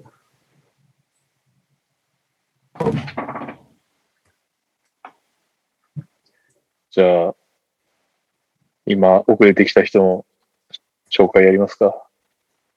なんだっけ、オープニング。ショック、ショック移籍してショックだった人。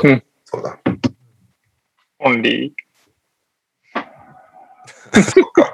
そうだね。あっさり。カズマです。よろしくお願いします。えー、そこはチャンパーじゃないですね、カズマさん。あ、チャンパーも確かに移籍しましたけど、出れなかったんで、そんな悲しくなかったですね。なるほど。じゃあ、次のニュースいきますか。気づけば10時半ですよ。本当だ。まだ30分だからで終わらそうって言ってた。あまあ えーっと、プレーオフ、プレーオフが行われています。えーっと、もう一個シリーズ決まってるのがあって、それが、マイアミ対ミルウォーキー。なんとミルウォーキー4-0のスイープでしたということで、僕は外した。予想大外れも大外れだったんですけど、で、あミルウォーキー勝ちは誰はい。はい。え、二人お、2人しかいないのいやいやいや僕、ヒート予想した気がするんですよね。去年のえ、み右さんはでも4-0ではない。 4-3ミルウォーキーだっおおた。危なかった。俺惜しかったんだよな。確か4-1ミルウォーキーしたのに一勝もできなかったな。まあ1点ですね、僕と右さんが。そして、は崖っぷち組がいます。フィラデルフィア対ワシントンが3勝1敗。うん。えーニューヨーク対アトラ、あ、ごめんね。さ3勝1敗フィラデルフィア。ニューヨーク対アトランタが3勝1敗アトランタ。えーブルックリン、ボストンが3勝1敗ブルックリン。そして、うん。ユタ、メンフィスが3勝1敗ユタです。うん。そして残りの3つ、クリッパーズ・ダラス、えーデンバー・ポートランド、フェニックス・レイカーズは全部2-2でタイうん。という。面白いね、1回戦かなら。かなかね、1回戦から面白い感じになってますが、まずは、えーフィラデルフィア対ワシントン、今日、ウィザーズが1勝して、まず、あれですね、八村塁選手、日本人初プレイオフ勝利、おおそうか。めでたい。そして、今日は大活躍でしたからね。第3クォーターめっちゃ良かったのと、日本人初のテクニカルファールを取りましたっていう。うななるほど選手も今までなかったのと、八村選手なるほど、なるほテクニど。カルだそうで。ダンクを決めた後にトバイアス・ハリスに対して叫んだというのが、まあ、威嚇行為としみなされて、テクニカルを取られたっていういいっね。最高じ染ゃまなっいても、染まってますね、アメリカに。 これ、あれだよね。ラスがいつもやってるから、あれはやっていいものだと思ってた可能性はワン なるほどね。いやーでも、いいね確かに。なんか、ぐ、ぐだぐだあフのァ後ンに対して文句言ってもらったテクニカルじゃなくて、ダンク決めたテクニあカルあ、ってい確うのかは最高じゃないに。ニュースにしやすい。うん。ダンクからニュースにできるよね、日本のメディアも。そうそうそう。はい。そして、うーん、こっちやっとくか。ユタ・メンフィス、3勝1敗。うんメンフィスファンが2人いるので、うん。どうですか今日、シリーズ2勝1敗でメンフィスに行ったんかなあれ違うっけ違うな。ん 違うか。まあ、ユタで1勝1敗で、メンフィスで2そう連だ、敗。そうだ、そうだ。で、メンフィスで2連敗か。うん。どうです今日はジーボもいたけど会場に。ジーボがいてね、コンリーが元気になってました よ。 いいとこでスリー決めて。ダメじゃん。前回はああれれでもすなよねんか、あ、トニー・アレンがゲーム3ってコンリ劇でしたもんね。確かに。でもトニー・アレン、テレビに抜かれるたびに携帯いじってるだけだったよ。いやー、でももうドノバン・ミッチェル入ってきてから全然ダメだね。ミッチェル一応まあ、一応まあなんか、第4クォーターまで競ったりはするものの、なんかこう、勝てる感じはほぼない。なんか終盤接戦になるとわちゃわちゃして、ユタがリードしていくみたいな展開が多い気がするな。ミッチェルがやっぱりね、挑発に乗らないですね。うん。んそしてここ全のと然ころで点取ってくるよね、やっぱり。うん、全然言いなしてくる。うちの理論の嫌がらせが効かないです。理論、この間コンリー頭突きしてたけど大丈夫コンリーは頭突きしてますよ。なんなら、なんなら後ろから殴ってるっていう噂まで。パンチしてましたよね。大丈夫あれディロンさんはね、ちょっとまあ、怪我させないでくださいっていう。それだけなんか、あれは今なんかまだ、来る行動なんじゃないの違うの何々え、リスペクトから来る行動ではないのあれは。ただ頭いっちゃってるだけあれ、ディロン。まあね、俺の目にはただ頭いっちゃってるだけイロンブルックスもな、この辺限界にしといてくんないとやべえよな。だってプレー関係ねえんだもん。バスケのプレーじゃない。本当だよ。なんかな、なんかこう、なんだろう。スマートとかとも比べづらいよね。確あかあに。なってきちゃうと。まあ、ハートが強いのは伝わってくるけどね。うんまあ、オフェンスなんかはね、ようそんなの決めるねみたいなのが、決まるは決まるんだけどな、ちょっとな、荒いよね。あやれっぱですりもんね。急にタイムラインからディロン・ブルックスって文字消えましたもんね。先多少評価されてるって言ってた人たちいなくなったね。なん週、かそうですよ。先週の今頃なんて、ちょうどあれですよね。ディロン活躍して、いやー、ディロン・ブルックスはいい選手だと思ってたんだよ、みたいな流れですよね。1週 間経って急に名前見なくなりましたからね。確かに。みんないなくなったね。ディロン・ブルックス・アイラン ド。過疎ですよ、過疎。かすってくだけだったな、みんな。着眼しなかったね、誰も。 まあ、ミッチェルいい選手だし、ユタはいいチームでした。まだ、もう終わったわけではありませんでしたって強い。強い です。終わった感じになっちゃっいや、まだいけままあすよでもちょっともう一勝ぐらいしたいですね。たね。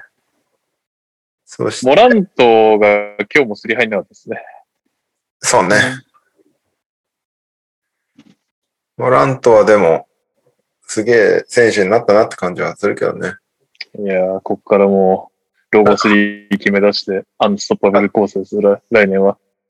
第3戦のさ、初めてのホーム、メンフィスでのプレーオフ戦で、速攻で360度ダンクしてて、ハート強えって思った。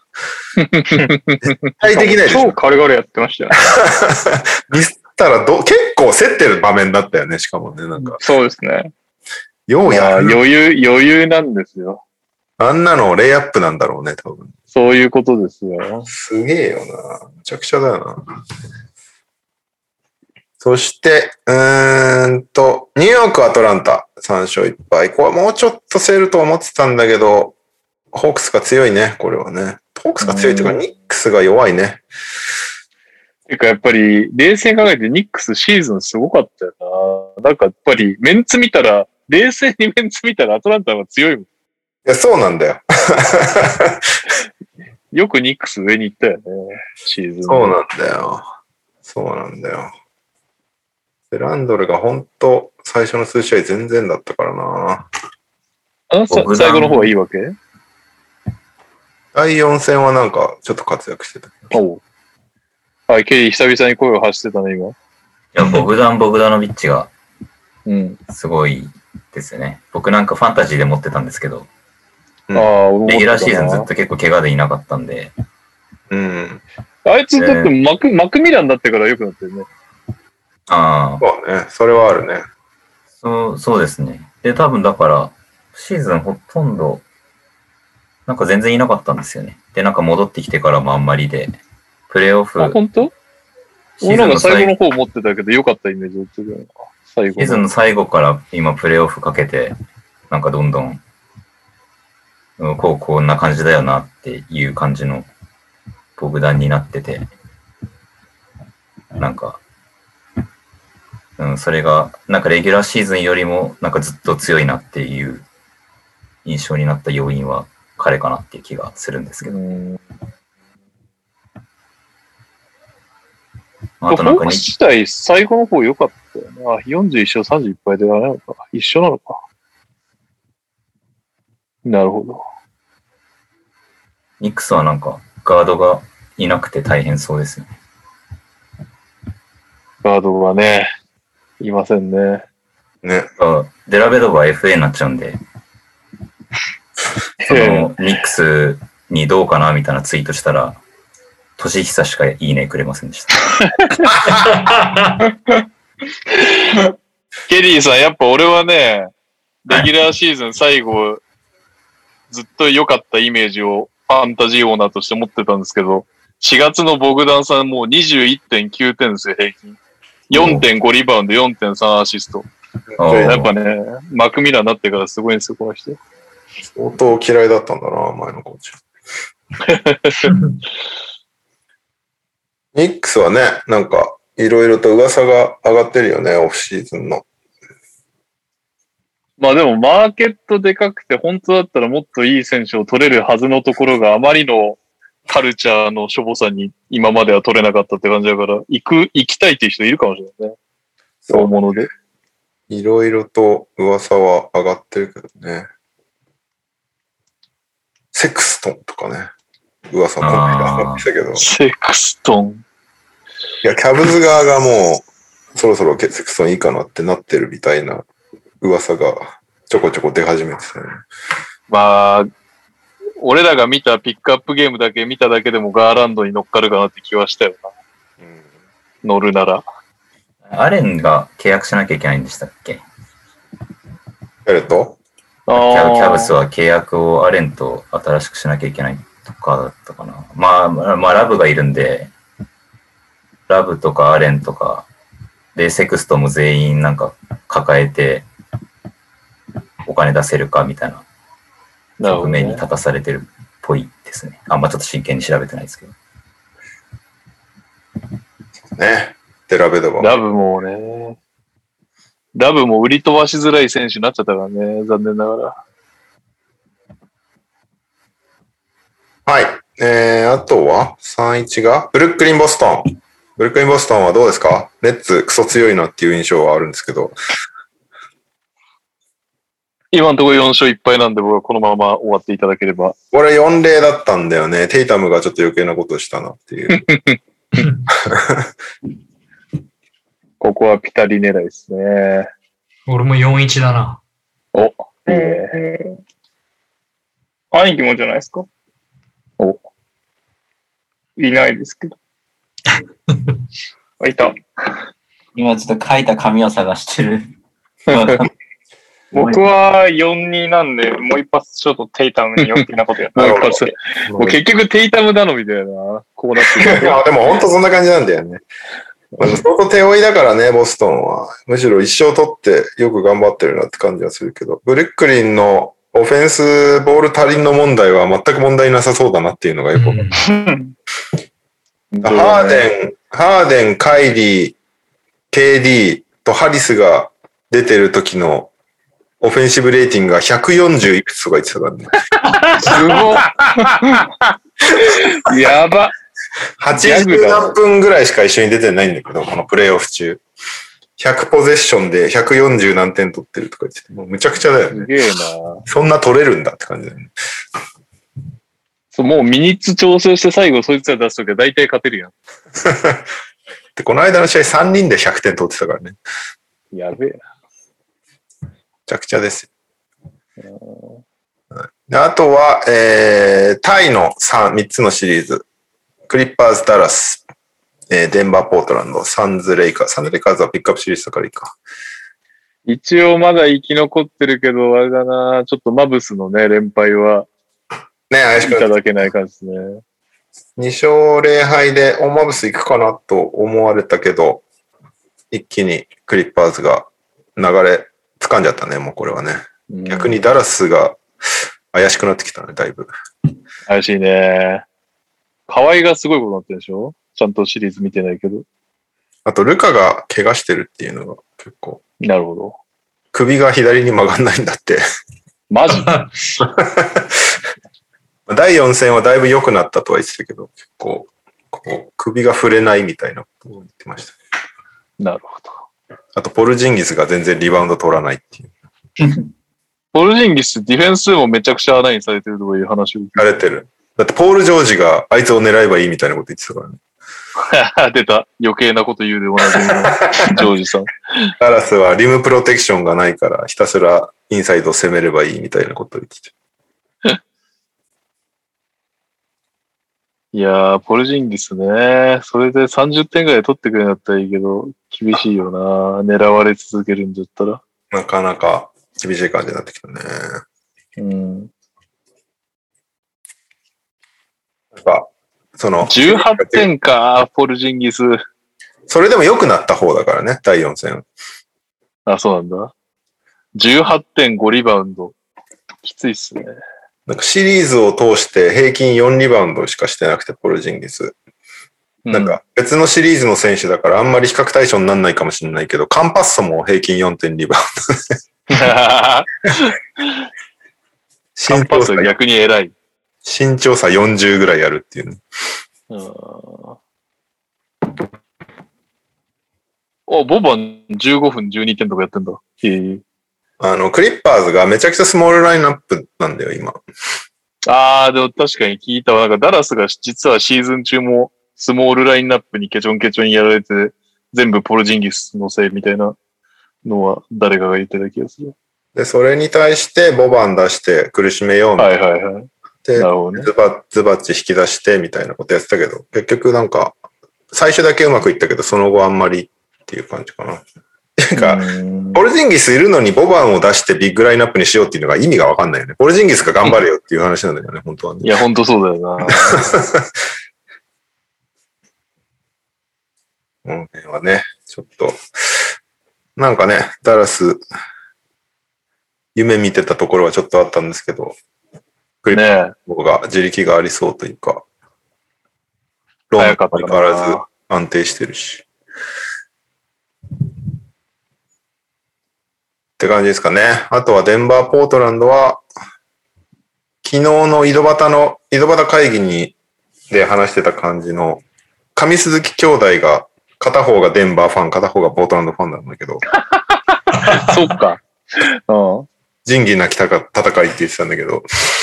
うん。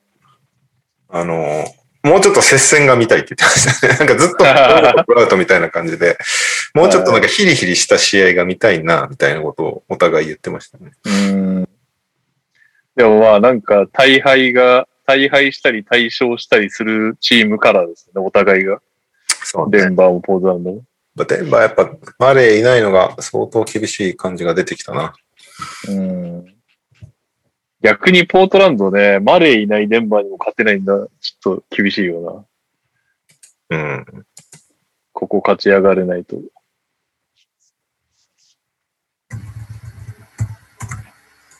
はい。うんプレイオフはそんな感じです。サンズ対レイカーズは後でピックアップチリしてやりましょう。うん。あと、一個だけ、レブロンがオーランドをディスるっていうニュースがありました。どこディスルオーランド。ウォーランドお、宮尾さん案件じゃないですか。去年、俺、オーランドでバブル生活してた時、で PTSD になったんだわ、みたいなことを番組で言って、うん。俺、マジックにトレードされたらもうそこで引退決めるわ、みたいなこと。ええで、これに対してオーランド市長は、いやいや、去年はバブルにいただけで、オーランドの楽しい一面を見ていないんじゃないですかみたいなことで反論していましたね。なるほど。いや、オーランドで最も楽しい場所にいたくせに贅沢な話ですよ、それ は。こちら側が黙っちゃいないですよ。すごい ね。にゃおは、にゃおは向くにゃおじゃなかった反論したの。こっちが黙っちゃいないですね。もう引退したぐらいそんなのって思いますね。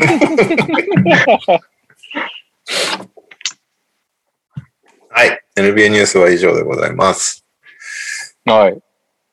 あ、えっ、とね、NBA 方面じゃないけど、海外方面先にやりますか、一応。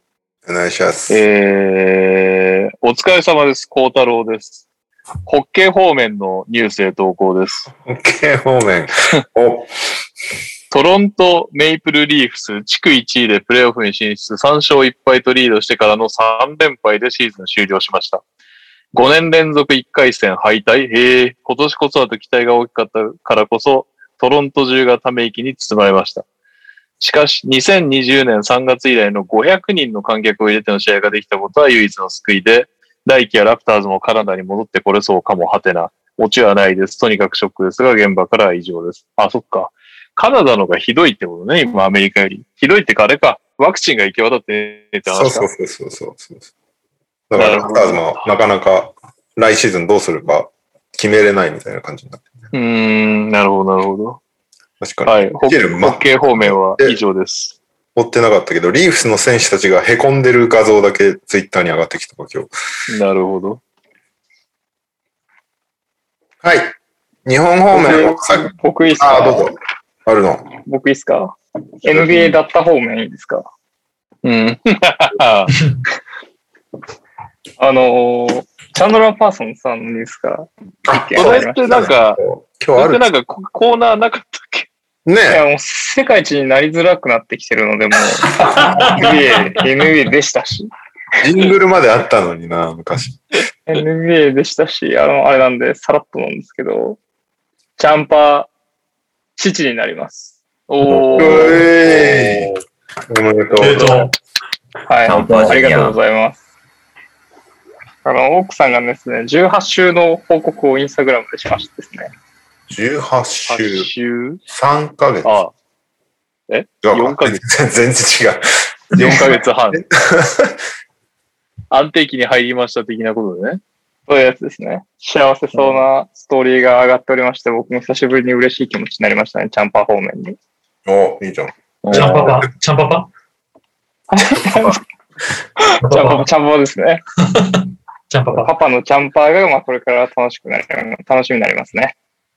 なんかあの、オールスター未満の選手を愛してる人をゲストに呼ぶ番組が始まったらしい。ああ、そうなんですかちょうどいいね。いやいや。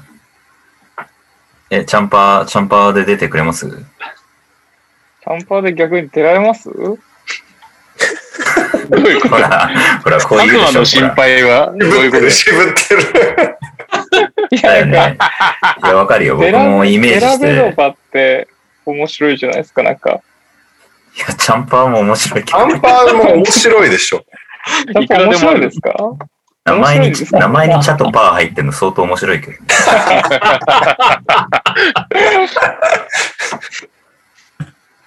やっぱ子供が生まれたら、じゃあ、始めさせていただきます。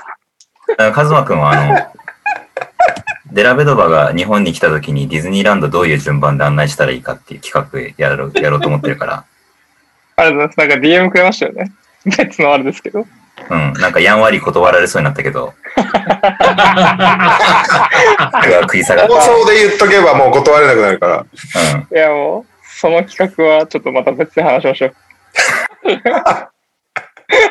断ろうとしてい見たる。くないんで断ら断られそうだな。いやなんかネタここで流しちゃうのもあれじゃないですか。そうだね、確かに。はいみんなのね、楽しみ奪っちゃうから。じそうですね。ゃあ、レオさん次行ってください。行きづら。えーっと、日本方面は冒頭で B リーグファイナルの話はしましたので、マチバジェッツおめでとうというとこ おろめで、でとうございます。えっと自由契約リストがね、すごいことになってるんですよね、今ね。あ、自由交渉リストね。うん。えっと、まあ、自由交渉になりましたっていう選手やら、移籍が決まりましたっていう選手やら、継続が決まりましたっていう選手が、たまあ、たくさんいるんですけども、最近で一番大きいのがやっぱり川崎ブレイブサンダースの辻直人選手とマティアス・カルファリ選手が契約満了をうん発表されたということで、まあ、他のね、あのー、篠山選手だとか、その辺は契約継続が発表されたんだけど、藤井、うん篠山、増田、ニック・ファジーカス、熊谷、長谷川、ジョーダン・ヒース。そこは継続が発表されて、カルファリンと辻直人。まあ、ここが一番だよね。辻選手が、青木選手と大塚優斗選手もね。はいはいはい。そうですね。が契約満了ということで、辻選手が川崎から移籍っていうのが結構衝撃として TL に。いや TL 衝撃だよっていう感じがありましたね。ね。いなくなるイメージ全くなかったもんね。なかったね。しばらくやっていくんだろうなと思ってたけど、辻選手だとね、普通に代表に名を連ねるシューターとして活躍してる選手ですからね。今日、第3戦の解説やってたけど、バスケットライブで。うんそういう感じで、かなり激動のオフシーズンになりつつある。うんか先週言ってた、えー大阪のハレルソンははいはい。渋谷に復帰しましたっていううのね。んあとは、逆に継続系はニュービル選手、DJ ニュービルが大阪契約継続しましたっていう、ニュービルめちゃくちゃ今シーズン活躍してたんでね、つなぎ止めれてよかったねっていう感じ。そうだよね。確かプラス、合田選手と橋本拓也選手かな。うんうん大阪は継続してた気がすあとは、拓也君が延長しまする。ああ、そうだ。拓也くん、秋田もすごいことになってるよね。カズマの友達の拓也くんが秋田と契約継続、そして川島選手うん獲得しましたというね、割とで、手のホープですね。アレックス・デイビスも契約延長で、なんか、スティールランキングの1位、3位、4位がいるらしい。すごい。スティールだけしまくるチームに なる。スティールだけ、スティールから速攻で勝つっていう。あとは、島根が杉浦雄星選手を、えー契約し、継続せずということで、うん自由交渉リストに入ったっていうね。3x3 の割と代表候補選手ですね。か杉浦あさん。あ。まあでもその分、島根はね、資本がバンナムだから、いろいろと動くんじゃないかって噂されてるんでね、かなり補強する前触れな可能性が高いというかね。これでね、ファイナルも終わりましたからね、全チーム、要は、そうね。交渉可能になってるからね。だ千葉も宇都宮もこれで終わって、そこから動く選手っていうのも確実にうんいる可能性がね、高いわけだからね。B リーグってなんかすげえ動くね。毎年。まあ、単年多いからね、基本。で特に今年はすごい動きそうだなっていう。なんか、マブンガ選手も匂わせツイートをしてたからね。あ、本当。うん。日本ちょっとすごいことになるよみたいなことを匂わせツイ ート。ええ多分外国籍と仲いいから、マブンガ選手って、リーグの。うんうんそこからいろいろ聞いてるんだろうな。だから、ハレルソンとか、その辺とか聞いてるなっていう感じはしハレルソン、チャールズ・ジャクソンいなくなってハレルソンって、なんか、あのバスケできなそうだけど、大丈夫まあ、確かに。俺が心配することでもないですけど。でも、千葉も宇都宮も、ね、どうなるかわかんないですからね。優勝はしたし、準優勝かもしれないけ本ど当、そうだよね。めちゃくちゃ動いちゃう可能性があるからね。なんならね、それこそサイズとか、本当に千葉に来シーズンいるかとかとかわかんないからね。そうだよね。サイズもね、元々渋谷にいて活躍してって感じだったもんね。まあ、千葉もとりあえずギャビンに大枚払わなきゃいけないだろうからな。優先順位としては。いろいろと、オフシーズン、B リーグも面白くなってきたなっていう感じはしますね。島根、バンナム、広島、ノバノバ。えー、あとは元からあるトヨタ、東京トヨタ、あー千葉ミクシ群馬がオープンハウス、ー、群馬がオープンハウス。ベルカ、ベルカジャパネット。確かに、長崎が結構いろいろ動いてて面白いんだよね。B3 なのこんなに取ってくんだみたいな。そうね。でもね、群馬が実際それを実証したからね。B2 で。確かに。ひたすら B1 選手を集めてぶっちぎるっていうので上がってきたから、うんそれをやればいいんだっていう資本のあるチームはやるよね。まあ、そうなりますよね。あとはヘッドコーチ周りも結構動くんじゃないかっていうのも言われてますね。うん。なんで、かなり激動なオフシーズンになりそうな B リーグ。うんストーブリーグって野球、野球ストーブリーグってあれ、冬だからていうことなんじゃない多分。じゃあ、B リーグでストーブリーグはおかしいのか。クーラーリ ーグクーラーリーグ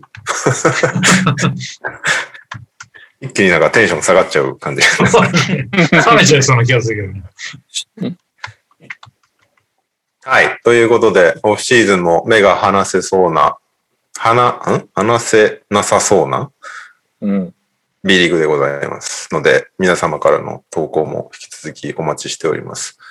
はいあとは、えっ、と、女子の 3x3 が東京オリンピック出場決定しましたっていう、おめでとうおございめでま。すありがとうとございます。最後、スペインに逆転勝ちして、出場を決めるという、なかなか痺れる内容だったんですけど、マウリ、ステファニー・マウリ選手がトーナメント MVP に輝いていましたっていう。おー面白かったですね。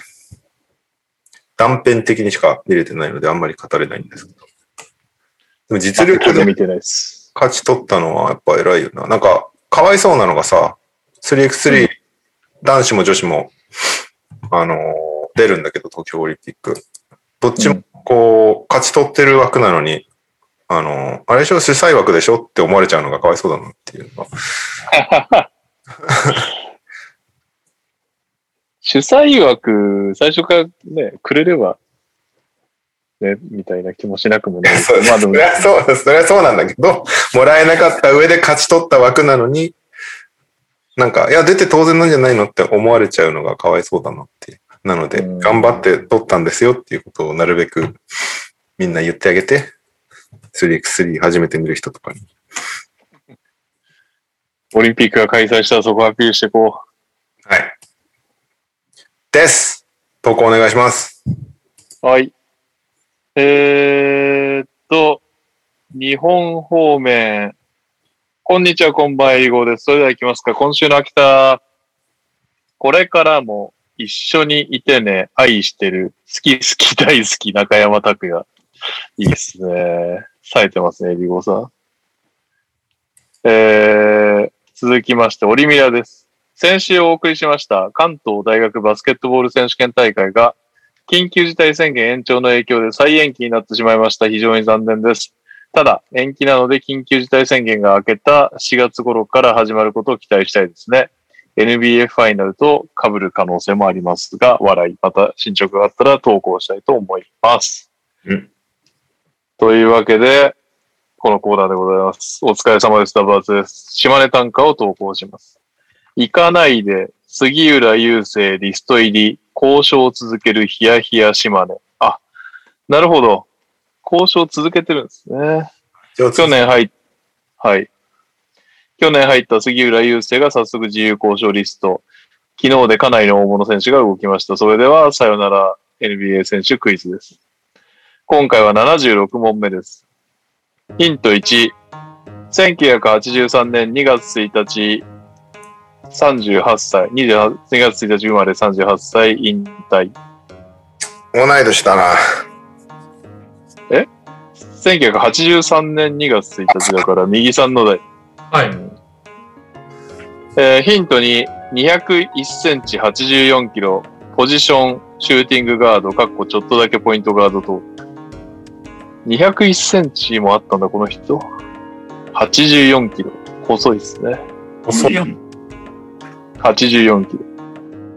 めちゃくちゃ細いな。ヒント3、キャリアアベレージ17.4点、3.2リバウンド、1.9アシスト、計12年。あめっちゃ高いですね。ーめっちゃ高い。あーでもこのね、1.9アシストしかしてないのか。なるほどって感じだな。うんリバウンド。あ、あ、あ、土井健、ショーン・リビングストン違います。はい。はい、にゃおくん。ケビン・マーティン。正解早っ すごいなるほど。 早っ。えーヒント4から2004年26位。ヒント5、MIP ではないもののキャリア2年目で大きく成長した選手。ヒント6、えー、右さんへのヒント、2010年2月にトレードでロケッツへ、えー、ヒント7、大学ウエスタンカロライナ大学、ヒント8、経歴、サクラメント、ヒューストン、オクラホマシティ、ミネソタ、サンアントニオ。ヒント9、シュート打つまでが早すぎるシュートフォーム、正解はケビン・マーティンでした。僕の友達は彼のシュートフォームからソーローというあだ名で呼び、2K で愛用していました。鳥取からは以上です。PS、サンズが22のイーブンにしたので赤飯を炊きます。勝ってから炊きましょう、勝ってから。すごい。さはい。すが、ファンタジーを。さすがですね。フ目立ちましたね。ァンタジー王からのクイズはなんですか、今日は。あのー、時間の関係上やめようと思ったんですけど、僕がやっぱ早く答えすぎちゃったんで、やりましょうか。やりますか。じゃあ、この NBA 選手を知ってるかというわけえでおー。おコーラメが変わってきコーナータイトルがある、このコーナー来ました。じゃー、あ、選べたことかですが、いきます。ケリー君も頑張って参加してください。な。はい。現役現役現役じゃないっす。だって選べるまでじゃない。じゃないですね。ニャオが現役と認識してない可能性もある。確かに。めちゃくちゃひどいい人だやないや、デラベルがいいいい選手ですからね。じゃあ、いきます。ヒント1。1976年7月11日生まれの現在44歳です。と年う上。ん。うんうんうん。まあまあ、ここじゃわかんないですね。わかんない。はい。うんじゃあヒント2、203センチ、100キロ。ポジションはスモールフォワード、パワーフォワード。八村くんぐらい。ああ、203の100だとそんな感じですか。 100、100かどうかは知らんけど。まあ、まだわかんないですね。じゃあヒント3、えー国籍なんですけど、うん。これ国の名前言っちゃうと結構絞られちゃうかもしれないんでお、アメリカではない。ということを言っておきます。アメリカではない。えーで、えー国の名前は言え言えないんですけど、国以下の住所は、住所っていうか国籍は、えーチワワ州のチワワってとこで生まれてますね。あた。チワワはい。カズマがなんか反応してるいや僕、それ小学生の時になんか見た気がするんですよね。確かなんかで。どんなや ば。選手名鑑で見た気がするんですよね。チワワ来たってことどうですかえ、チワワに反応したってこと今。チワワに反応したってことです。でも、まだ、覚えるよね、書いてあったらね、多分これね。覚えますね。じゃあ、ヒント4いきますね。えードラフト2000年の2巡目38位、えー指名したチーム、ヒューストン・ロケッツ。ええまた右さん。全然わかんねあ一番見てないでしょえ。見てないね、その頃。まだピンとこないか。 2000年。 2000年って誰そもそも。えっと、ダリアス・マイルズって言うんですかね。マイあれクフランのシスとかじゃないですか。はフランシスの1個下か。次の年だね、多分。ケニョン・マーティンかな。あ。ああ。うか。ファイザファイザー、ファイザーです。ー。ファイザーワクチ ン。おなじみじゃ。あマーカス・ファイザー。ヒント5いっちゃいます。えー、キャリア最高の平均得点は6.9。だけど、NBA では計12年、619試合出場してます。長っ出てんのえええー、ヒューストン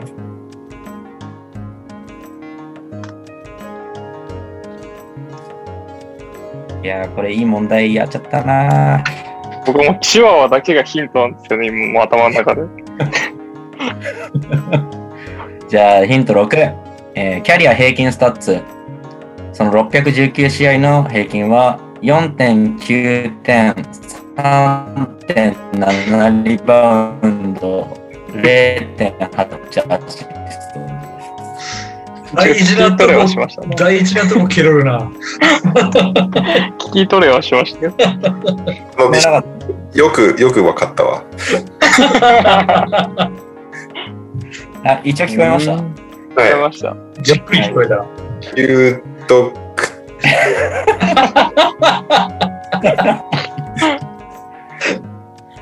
江戸場で取り上げた方が良さそうなスタッツですね。 確かに。じゃあヒント7。これ、数もわかるな、多分。大学、いきます。オクラホマ大学です。いや、わかんないんですよ。もうチワワだけなんですよ、ヒントは今。クラホマのチワワが一番ヒント。そもそもチワワが何なんていう国のとこなのか全然わからない。え、でも頑張って。絶対、絶対ヒスパニック系だよね、チワワ。そうなんだ。え、そんなことないチワワってそもそもヒスパニック、タコベルの CM に出て出てくるぐらいじゃん、チワワって。チワワチワワってそういうことかそういうことなんだ。僕わかりました。ヒント。お、でも上の名前がわかんない。おおファーストネームがわかんないです。これ、兄貴の場合、僕がファーストネーム答えないとダメなんですよ。このゲーム。ダメだね。そうですよね。そうです進んで大丈夫です。うわぁ。じゃあヒント8。カズマには確認になるかもしれないけど、えーこの選手のプレースタイルを、えー読み上げます。はい。数字上の敵は地味ながらもダーティーワークを一手に引き受け、リバウンド争いにも果敢に飛び込む名バックアッププレイヤー。チームに対する献身的なプレーとチームを活気づけるハッスルプレーはヘッドコーチ、チームメイトのみならずファンからも熱い信頼を得ている。確かにって感じです。あはい。その通りだ。 おおおヒスパニックでいきます、ヒスパニックで。今の、今の説明は別に、なんとなく、そうかっていう感じだけど。えー、ナヘラ。いや、それだったら僕も答えられるんで、その前も言ってください。えー、えーっ と、エド、エドワルド・ナヘラすげえ正解おー。すげえナヘラってヒューストンか。 帰ってった。カズマが消えたえ、ヒューストンのイメージ全然ないんだけど。そうなナんゲですこれッツですよね。あのもう最悪だ。ダラスとか、ナゲッツとか、その辺のイそうメーなジ。んですよ。指名が、指名だけロケッツですぐ、あの、シーズン始まる前にダラスにトレードされてるんで、あの、チームの履歴としては、出場履歴としてはダラス、ウォリアーズ、ナゲッツ、ネッツ、やっぱギそうなャッのツです。ただ、ダラスって言っちゃうとすぐ分かっちゃうんで、なるほど。そしてロケッツに指名されたっていうのを入れてみまし右さん用じゃなかったのか。見てないからね、その頃ね。た。いやなるー、ただほど惜し。かったな。おかしいですね。しかもエドワルドも全然浮かばなかった。ナヘラ。いやー、レオさんすげえな。すごい。ヒヒアワっていうか、ヒスパニック系がね。な、何人なのメキシコとか。メキシコですよ、チワワメ。キシコのチワワ州チワワです。えー、メキシコなんだ。いやーいい、いい勉強ですね、これはね。運べる。勉強になりました。オベル。はい先週、トニーさんで、今週、レオさんなんで、いい流れですね。にゃお、にゃお、読んだ。カズマが答えれてない。ギリギリカズマが答えられない問題っていういや、そうですよね。また、また来週。 あーはい。はい。というわけで、ピックアップゲームはい。先に懺悔しとくと私は見てないんで、トイレ行ってきます。見てないとかあるよ。4試 合もあった。えーっと、のピックアップゲームというかシリーズなんですけど、えー2位のフェニックス・サンズ対ロサンゼルス・レイカーズ、7位ロサンゼルス・レイカーズのシリーズをピックアップしております。明日、第5戦が行われるんですけど、ここまで2勝2敗、ごめんなさい、2勝2敗で、シリーズタイ。どちらも、んアウェイで勝ってんだっけどっちも。違うかそんなことないいやか。、 1勝1敗、あ2勝、そうですね。うんお互いのホームで一勝一敗と分け合っている。そして、なおかつ第5戦はどうやらアンソニー・デイビスが欠場しそうというね、感じなんですけども、まあそれは第5戦。ここまでの、えー、2勝2敗で何か思うことはありますでしょうか皆さん。お、カズマさん、どうぞ。僕断片的にしかこう見られてないんですけど、はい。あのー、AD をエイトンに当てようとしないですよね。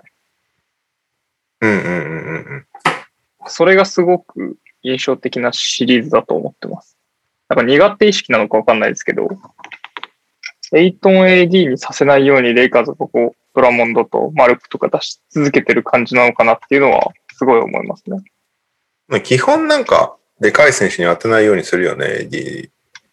パワーフォワード AD な感じ。はないんかセンターの AD の時の方が僕はいいんじゃないかと思うんですけど、そうなんだよね。試合見てると、こう、時間帯によって、え AD を5番に置いてる時間帯の方が圧倒的にいいなっていう感じするんだけど、そうすそうるですとよね。ドラモンドが不適されちゃうんだろうね、多分 ね。でもベンチで楽しそうだったじゃないですか。あレれブロンの真似して。俺先発メンバーだから、みたいな、こう、誇りがあるからじゃ ないそこを奪っちゃうと、不適されちゃうんじゃないですか知らないけど、 キャバ時代の不適されてるドラモンドをめっちゃ見てるから、なんかそんなイメージが強いんだよな、ドラモンドは。でも確かに、ベンチでね、ベンチでね、楽しそうでしたよね。楽しそうにしてましたよね。この、この選手がキーだなとか気になるなっていう人、誰かいますかこのシリーズ。いやー、やっぱ、クリポじゃないですかあうんずっとね、肩のケパうんを押しながら出てたけど、第4戦は割と動くうん。こうクリポの良し悪しはシリーズにかなり影響してる感じはあるよね、見ててね。クリポウォッチャーとしてどうですか、ミニさん。肩がね、いや、まあ、本当また怪我でダメなのかなと思ったけど、4戦見て、ちょっと安心っていう感じかな。まあ、絶対本調子じゃないんだろうけど、あのー、ヘッポコハム太郎になるぐらいのダメージではなかったのかなっていう。うん。まあ、あとやっぱ、うまいよ、あの人。たただただ。うん。 本当なんか、あのー、否定しない。うん、ピックアンドロールで、ね、ロールした相手にパス出さずに、そのまんまフェードアウェイまで持ってって、ペリメーターでスポンスポン決めたりとか、あれやってるとやっぱつかざるを得ないから、そうすると次は開くよねっていうようになったりとか、うん。あとディフェンスを見てたらやっぱ、すごい嫌なとこにいるんだよね。ほんと。うん、なんかパスコース塞いで、どんどん予測予測で動いてる感じがすごくするし、まあ、やっぱ非常に IQ の高い選手だなと思って見ております。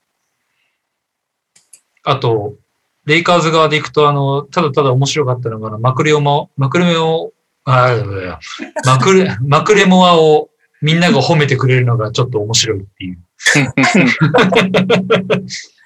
いや、あの、なんかね、レイカーズのファンって多いじゃないですうか。んツイッター上でも。で、それで、いや、なんかマクレモアのあの、あの思い切りのいいシュートは最高だみたいな感じで書いてたんだけど、いや、それ、ロケッツでそれしかやらせてもらえなかったからだけどなと思って、 見てたらなんか、むしろロケッツでドリブルついたらみんな怒ってたぐらいだったから、なんかちょっと、 あの、かわいそうだなと思ったけど、それが今彼にとってはいい評価につながってるから、なんか良かったなと思って、ちょっとほっこりして見ております。メンフィスはね、もうちょっと期待して取ったから、いろいろやらせようとしてダメだったな。そうですね。最終的にそうでしたもんね。それはね、うんキャリアの時期とかもあるから難しいよね。サクラメントからうちだっけそうです。で、まあサクそうラ考メンえるとまだやらせるよな。サクラメントはなんかもう次のスターみたいな扱いだ。うんうん。釈表彰されたりとかし確て。かに。なんかさ、あの、ロケッツ時代で言うと、ガンタンクなんですよ、やつは。完全に。ガンタンク。ええ、ガンダムで言うと、ガンタンクなんですけど、はあガンタンクがビームサーベルで攻撃しようとしてたんですよ、一時期うん。でも、見てる方でバカじゃないのっていう感じで見てて、お前はとりあえず撃ってろよっていうところだったのが、まあ、なるほ終ど盤、だんだんガンタンクらしさを、あの発揮し始めて、で、ちゃんとガンタンクとして、キャリアをロケツでね、あの、終えてくれたんで、なるほどそ。れがあの、ね、あの、ちょっと別のところに行ったら、それガンタンクらしさが評価されてるっていうのが、非常になんかありがたい。あの、マクレメオ、マクレメオは、うわーなん、ななんで、マクレモア、マクレモアは言えないようになってるね。マクレモアは、えーロケッツが育てた的なね。なるほど。感じに。ええなりましたので。のに名前が言えないっていう。あの、ラ行からマ行につなぐの結構難しいね。マクレモアっていうのマクレモははいマクレモはシリーズ前に事故ってたけど、出れててよかったね。いや、なんかね。すごいよね。うんこれちなみに AD って怪我したの怪我ですね。次の試合も怪しいって言われてるね。えで KCP もデイトデイみたいな感じえで、KCP さらにコートが狭くなるから、レイカーズかなり苦戦するんじゃないかな。マクレモア出番じゃん。出番でいすね。や、もコートを広げる出番ですね。う、ガンタンクの出番ですよ、本当あ、ガソール3、5分の3って書いてある。ガソルめっちゃ入ってた、4000あそうななんか。結構効いてんだようね。ん。ええ逆にハレル全然出てないっていう。うん。このな間る5ほど。分ぐらいしか出てない、多分。本当だ。なんかこのシリーズ、はいエイエイトンがすごいそう、集中してる感じがして、そう。僕、ファンタジー持ってたんですけど、で、結構見てたんですよ。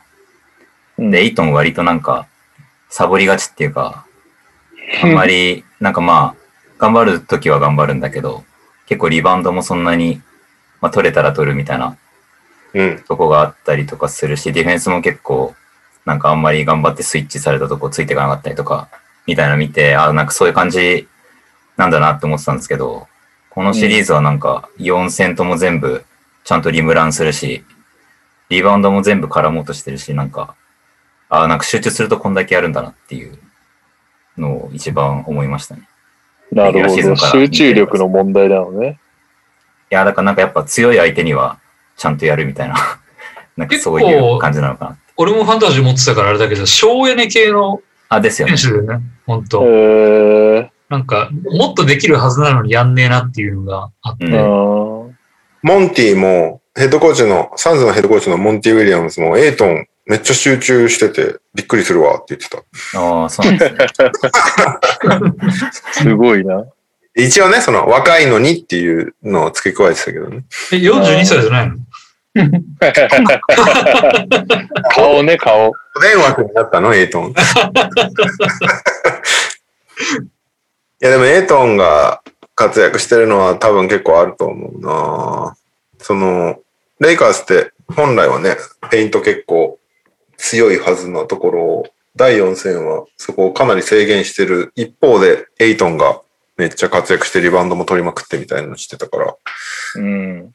レイカーズなるのほいいところを潰すみたいなのができてるのは結構エイトンのおかげ。まあ、プラス AD がいないっていうのはかなりでかいと思うけど、ど。うん。うん第5戦は相当重要な試合になりそうだけどね、明日の試合。明日か。うんって感じですかね。出ないので、いいって。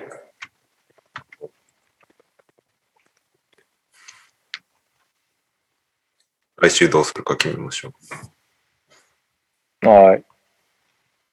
え、あれもうでも一カードも決まってないってことそうなん、いやー、うん、そうなんだよね。どこも対戦相手決まってない。ミルウォーキーだけ抜けたっていうのがあるけど、か。じゃあ一応継続っていうわけでもなく。一応継続してもいいんだけどね、ここからもつれる可能性は全然あるからさ、うん。難しいよね、判断が。その、ニャオさんの、ニャオさんの感想を聞いてる間に決めましょう。はい。じゃあ、矢尾さんお願いします。えまあ、しょっぱなクリポが怪我して、もうこれで決まりかなって思ってたんですけど、逆にクリポが戻ってきて、AD が不安定な状態っていうので、まあ、怪我の状況としては50-50なのかなと。まあ、AD の方がちょっと負担、負担でかいというか、レイカーズの方がきついとは思うんですけど、まあそこは言い訳にできないなと思うのと、気になってるのが、実際ちょっと見てても何がいいのかそんなわかんないんですけど、クラウダーの存在ってめちゃめちゃでかいんじゃないかなと思ってて、去年ってヒートにいたじゃないですか。うん。で、ファイナルに、まあ、連れてったって言い方が合ってるかわかんないですけど、クラウダーがいるヒートはファイナル行って、今年まあ、クラウダーぐらいしかそんな変わってないと思うんですけど、そこが、まあ、ヒート対策をしたであろうバックスだとは思うんですけど、4立てされちゃって、うん。負けて逆に去年弱小だったサンズをここまで強くしたっていうのは、まあ、クリポが功労者だとは思うんですけど、うまあん。クラウダーってその、なんていうんですかね、優勝請負人ではないけど、その、底上げする重要なキーパーソンなんだろうなって見てまダニす。ーグリーン的なね。あ、そういうのが多分あるんじゃないかなと思っていて、メンタルはすごいけどね。そうね、グメリンズタルグリズリーズにもいたけど。また他の選手がやらなそうなことを進んでやりそうな感じはある。そういう。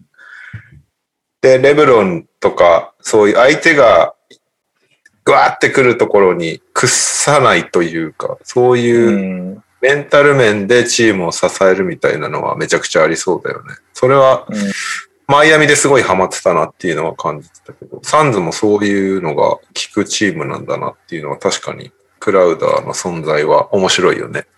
グリズリーズも結局、あれを、クラウダー出して、ウィンズローは大失敗だったねみたいな話になってるからね。確かに確かに。クラウダーはグリズリーズ、 グラグリズリーズ時代のクラウダーはなんかちょっと不思議な感じがちょっとあ って、エースシューターだったじゃない。これ打つみたいなのめっちゃ打ってたけどね。ブザービーター決めてましたよ、そのおかげで。あれあはちょっと、クラウダーが打ちまくるとフロアが広がるから、理論のスリーの率が上がるっていう説があったよ当時。とやっぱどこに行ってもいいんですね。うん。じゃあみんな、クラウダー争奪戦が起こりますね。次のコビントンみたいな感じになる感じ。なんか横に誰が並ぶかちょっと選ぶのかもしれないですね。キャブスの時も微妙だったし、あーそっかだからあクリス・ポールとかジミー・バトラーがちょっと横に、そういうなんかタフな人がいるとはいはい。良くなエーる。スで、エースで突っ張りがいると輝くみたいな感じうが。ん、ちょっとなんかふわふわした人だと、なんか迷いが出ちゃうっていうか。なるほど。レブロンがふわふわしてるってことまあ、ふわふわ NBA みたいなね感じあ、ここに来て。で。次行きましょう。 危ない危ない。危ないな。どうします、えーっと、来週のピックアップシリーズ、難しいよね、これ判断が。えーっと、サンズ・レイカーズはまだもつれる可能性あるから、来週、まあ、来週までに結果では出てるかもしれないけど、何試合やるかわかんないっていう。ただ、他も決まりそうではあるっていうね。だから、ミルウォーキー・ネッツとかありえそうだし、シクサーズありえそうだけど、まだ明言できないから、まあでもじゃあ、サンズ、レイカーズやりつつ、決まった東のカードやりますかどうするじゃあ、それしようえっと、えっとんシクサーズは次どうだったんだっけシクサーズはニックス・ホークスの勝った方。まだこのままいくと、あーシクサーズ・ホークス。もしくはバックス・ネッツ。バックスネッツのが面白いのかなどうなのその、プレイオフ弱いと言われてるバックスが圧今勝年はね。うん。で優勝候補と言われてるネッツと当たるっていうのは確かにストーリーラインとしては面白いかもしれない。じゃあ、そこなりそうだから、一応サンズ、レイカーズフォローしつつ、バックス、ネッツをスタートすると、なんかちょっと、セルティックスファンと、セルティックスファンには怒られそうだけど、まあそういう感じで、まあまあ、あの、バックスと勝ち上がってきた方ってことにしときましょう。一応だから。承知しました。はい。勝ち上がっ、そうね。 はい。うん、まあだから、うんサンズレイカーズがすごい7点までもつれてれば、来週はそこに重点を置きましょう。わかりました。はい。じゃあそんな感じにしまはしい。ょう。はい。あれ今日はカズプロはあ、間に合うなしですかカカーズと、カーズって言っちゃった。カーズさんとケリーさんのコラボが聞いてみたいから、今度さ、もし、あの、カズマが逃げドバ出るとき、ちょっとカーズさんも呼んでもらって、コラボ作品作ってください。そうですね。一曲ジングル作っちゃいますか。いいいっいんすですかなねん。かお忙しいのに。さっきまで逃確げ認腰でした取ってみますね。ね。あれ、デラックはいスベースラインデロ、あ、なんだっけ。 ドライバーさん。ドライバーさんことケリーさんは、カーズさんのコーナー投稿したことあるっけああ、いや、したことないですね。したいって思ってたけど。あ、なるほど、なるほど。割とね、うちの番組では、こう、はがき職人的なポジションをうん。確立してるケリーさん、うん、カーズ確コーナかーにに。はまだ投稿してないということで、このコラボはぜひ見たいですね。見たいですね。痛いかな、まあ。 ああ、前向きに。そっちいでや、僕は、僕はもうお願いする立場なんでね。その、どう考えても。はい。はい。わかりました。ありがとうございます。なんかね、アイディアを。じゃあ、エンディングでいいのかななんかコーナー飛んでないよね。教えてにゃお先生も終わったし、カズプロもないし、普通歌はなしですツか。オーターないはず。お珍しいそれでは、エンディングです。はい。大迫力さん。自分はめちゃくちゃ可愛いと思うのに、周りからは全然共感を得られない女性芸能人でお願いします。ちなみに私は、ひら、これひらってゆりなって合ってる読み方。うんはい、平手ゆりなさん、ボル塾の桐谷遥さんです。えー、オリミラです。皆さんが思うシュートフォームが綺麗な選手でお願いします。最後、ダブアツさん、祝、右さん猫の動画に癒されてたと思ったら、急にサンズファンのヤバさについて語っちゃう記念。やばいと、やばいと思うファンでお願いします。米、注意、NBA に限りません。じゃあ、めちゃくちゃ可愛いと思うのに、周りからは全然共感を得られない女性芸能人か、シュートフォームが綺麗な選手か、やばいと思うファン、中 NBA に限りません。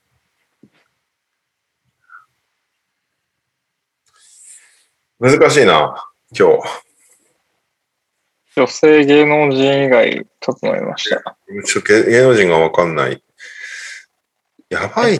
あと二つなんだっけど、やばいファンと、綺麗なシュートフォーシム。ュートフォーム。あシュートフォーム、まあ、シュートフォーム。あああシュートフォームやったことない、なかったでしたっけやったことあるような気もするけどね。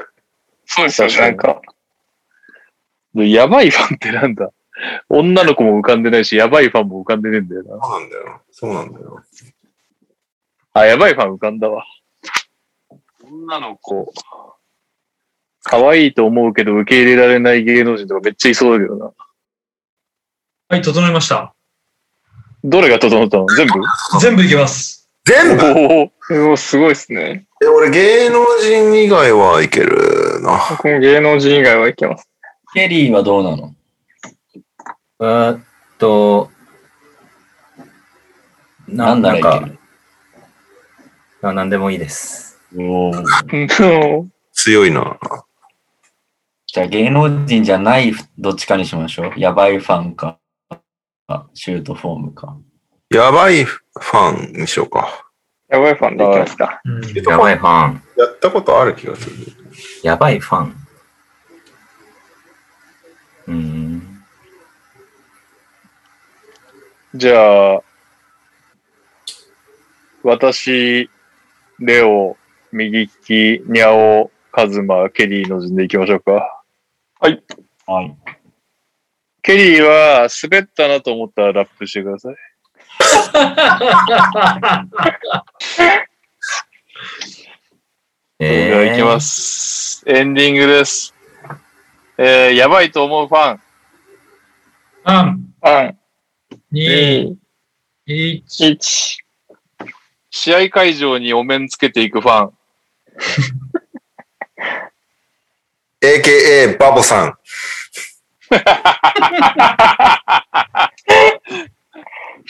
え、これね、固有名詞を言うのいや、僕、そういう、僕、そんなつもりなかったですよ。だよね。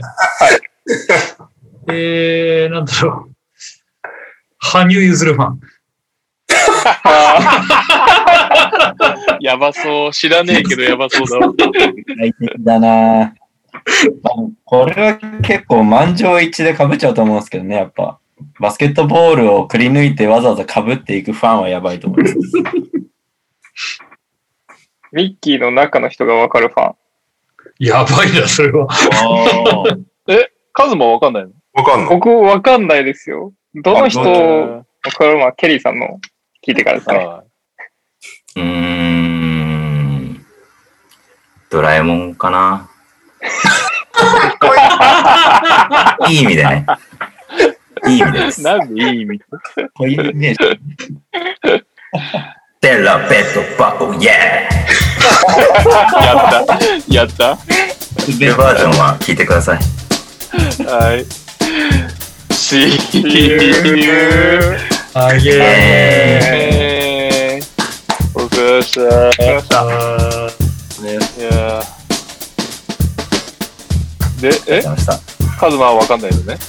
僕、わかんないですけど、わかる人は、自分が推してるミッキーの中の人としか写真を撮らないっていう暗黙のルールがあるんですよ。マジで、かつ、なんか、インスタとかで、まあそういうコミュニティあるんですけど、自分が推してるミッキーじゃないミッキーと写真撮ってるのとか載せると、叩かれたりするらしいですよ。写そ真れ、わかるの写真って俺も思ったんだけど、写真でわかるってどういうことなのすごいですよね。なんか、わかるらしいんですよ。ええ何それどういう特徴があるらしくて。オーラが出てるとか。シフトを知ってるだけじゃないのそれ。あ、まあそういうのもあるかもしれないです。今日、誰だったみたいなのとかも分かってると思いますし。うんで、誰で中身も、顔とかもわかるってこと分かって、把握してるってこと顔まで分かるか分かんないですけど、まあ A さん、B さん、C さんぐらいの区別をつくって言ってます ね。あそういうことか。あ、今日すはごいね。中に人いるんですね。急に心が綺麗な感じやめてくださいよ。中に人いるんだ。マジか。写真でわかんのえぐいな。すごいですすよげえね。な。これこれははやばいわ。三丁目の後藤さんみたいな、そういう話でしょだって。なんかそういうことです。だから、その、その友達とかとミッキーに会いに行こうってなると、今はいけないって言うんですよ。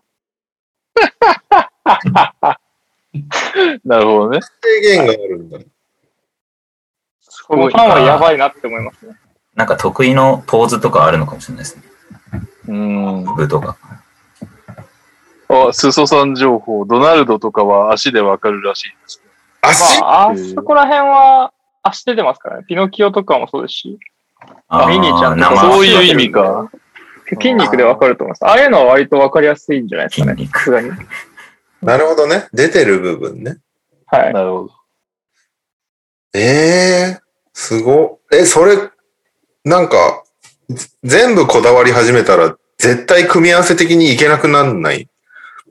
いや、わかんないです。なんか、このミッキーの中の人が好き、このミニーの中の人が好き、このドナルドの中の人が好きみたいに言ってるとさ、その組み合わせがピシャッとはまらない限りいけなくなるじゃん、だって。ただ別に毎日行けばいいだけなんじゃないですか、そういう人からすると。なるほど。 次元が違った。じゃあ、お疲れ様でした。お疲れ様でしたあ。りがとうございました。ファンにひ、ディズニーファンに引いたところで、みんな、みんな逃げ飛ば、逃げ飛ば聞いてください。面白かったです。あありがとうございます。チャンネル登録って言わないのか、サブスクライブして、サブスクライブ、はい。もうし皆ますさんは全然無理しなくていいんで。これで1回目のゲストカズマだったらちょっと笑えるけど。あれ、ポッドキャストで配信されないんですかアップルポッドキャストはい。ちょっとなんか時間がかかるみたい。あ、そうなんですね。だからそのうち多分上がると思うだ。から、めっちゃかかるから手動でやるっつったの。あ、そうですね。はいはい。じゃあすいま せん。怖い怖い。はい。やります。えな何分何分番組この間45分でしあ、わかりました。聞きます。た。いや、LINE どこにあるんですかありどういうラインがとうございます。待って。い。じゃあ、お疲れ様でした。ありがとうございました。ありがとうございましたはいあーお疲れ様でした。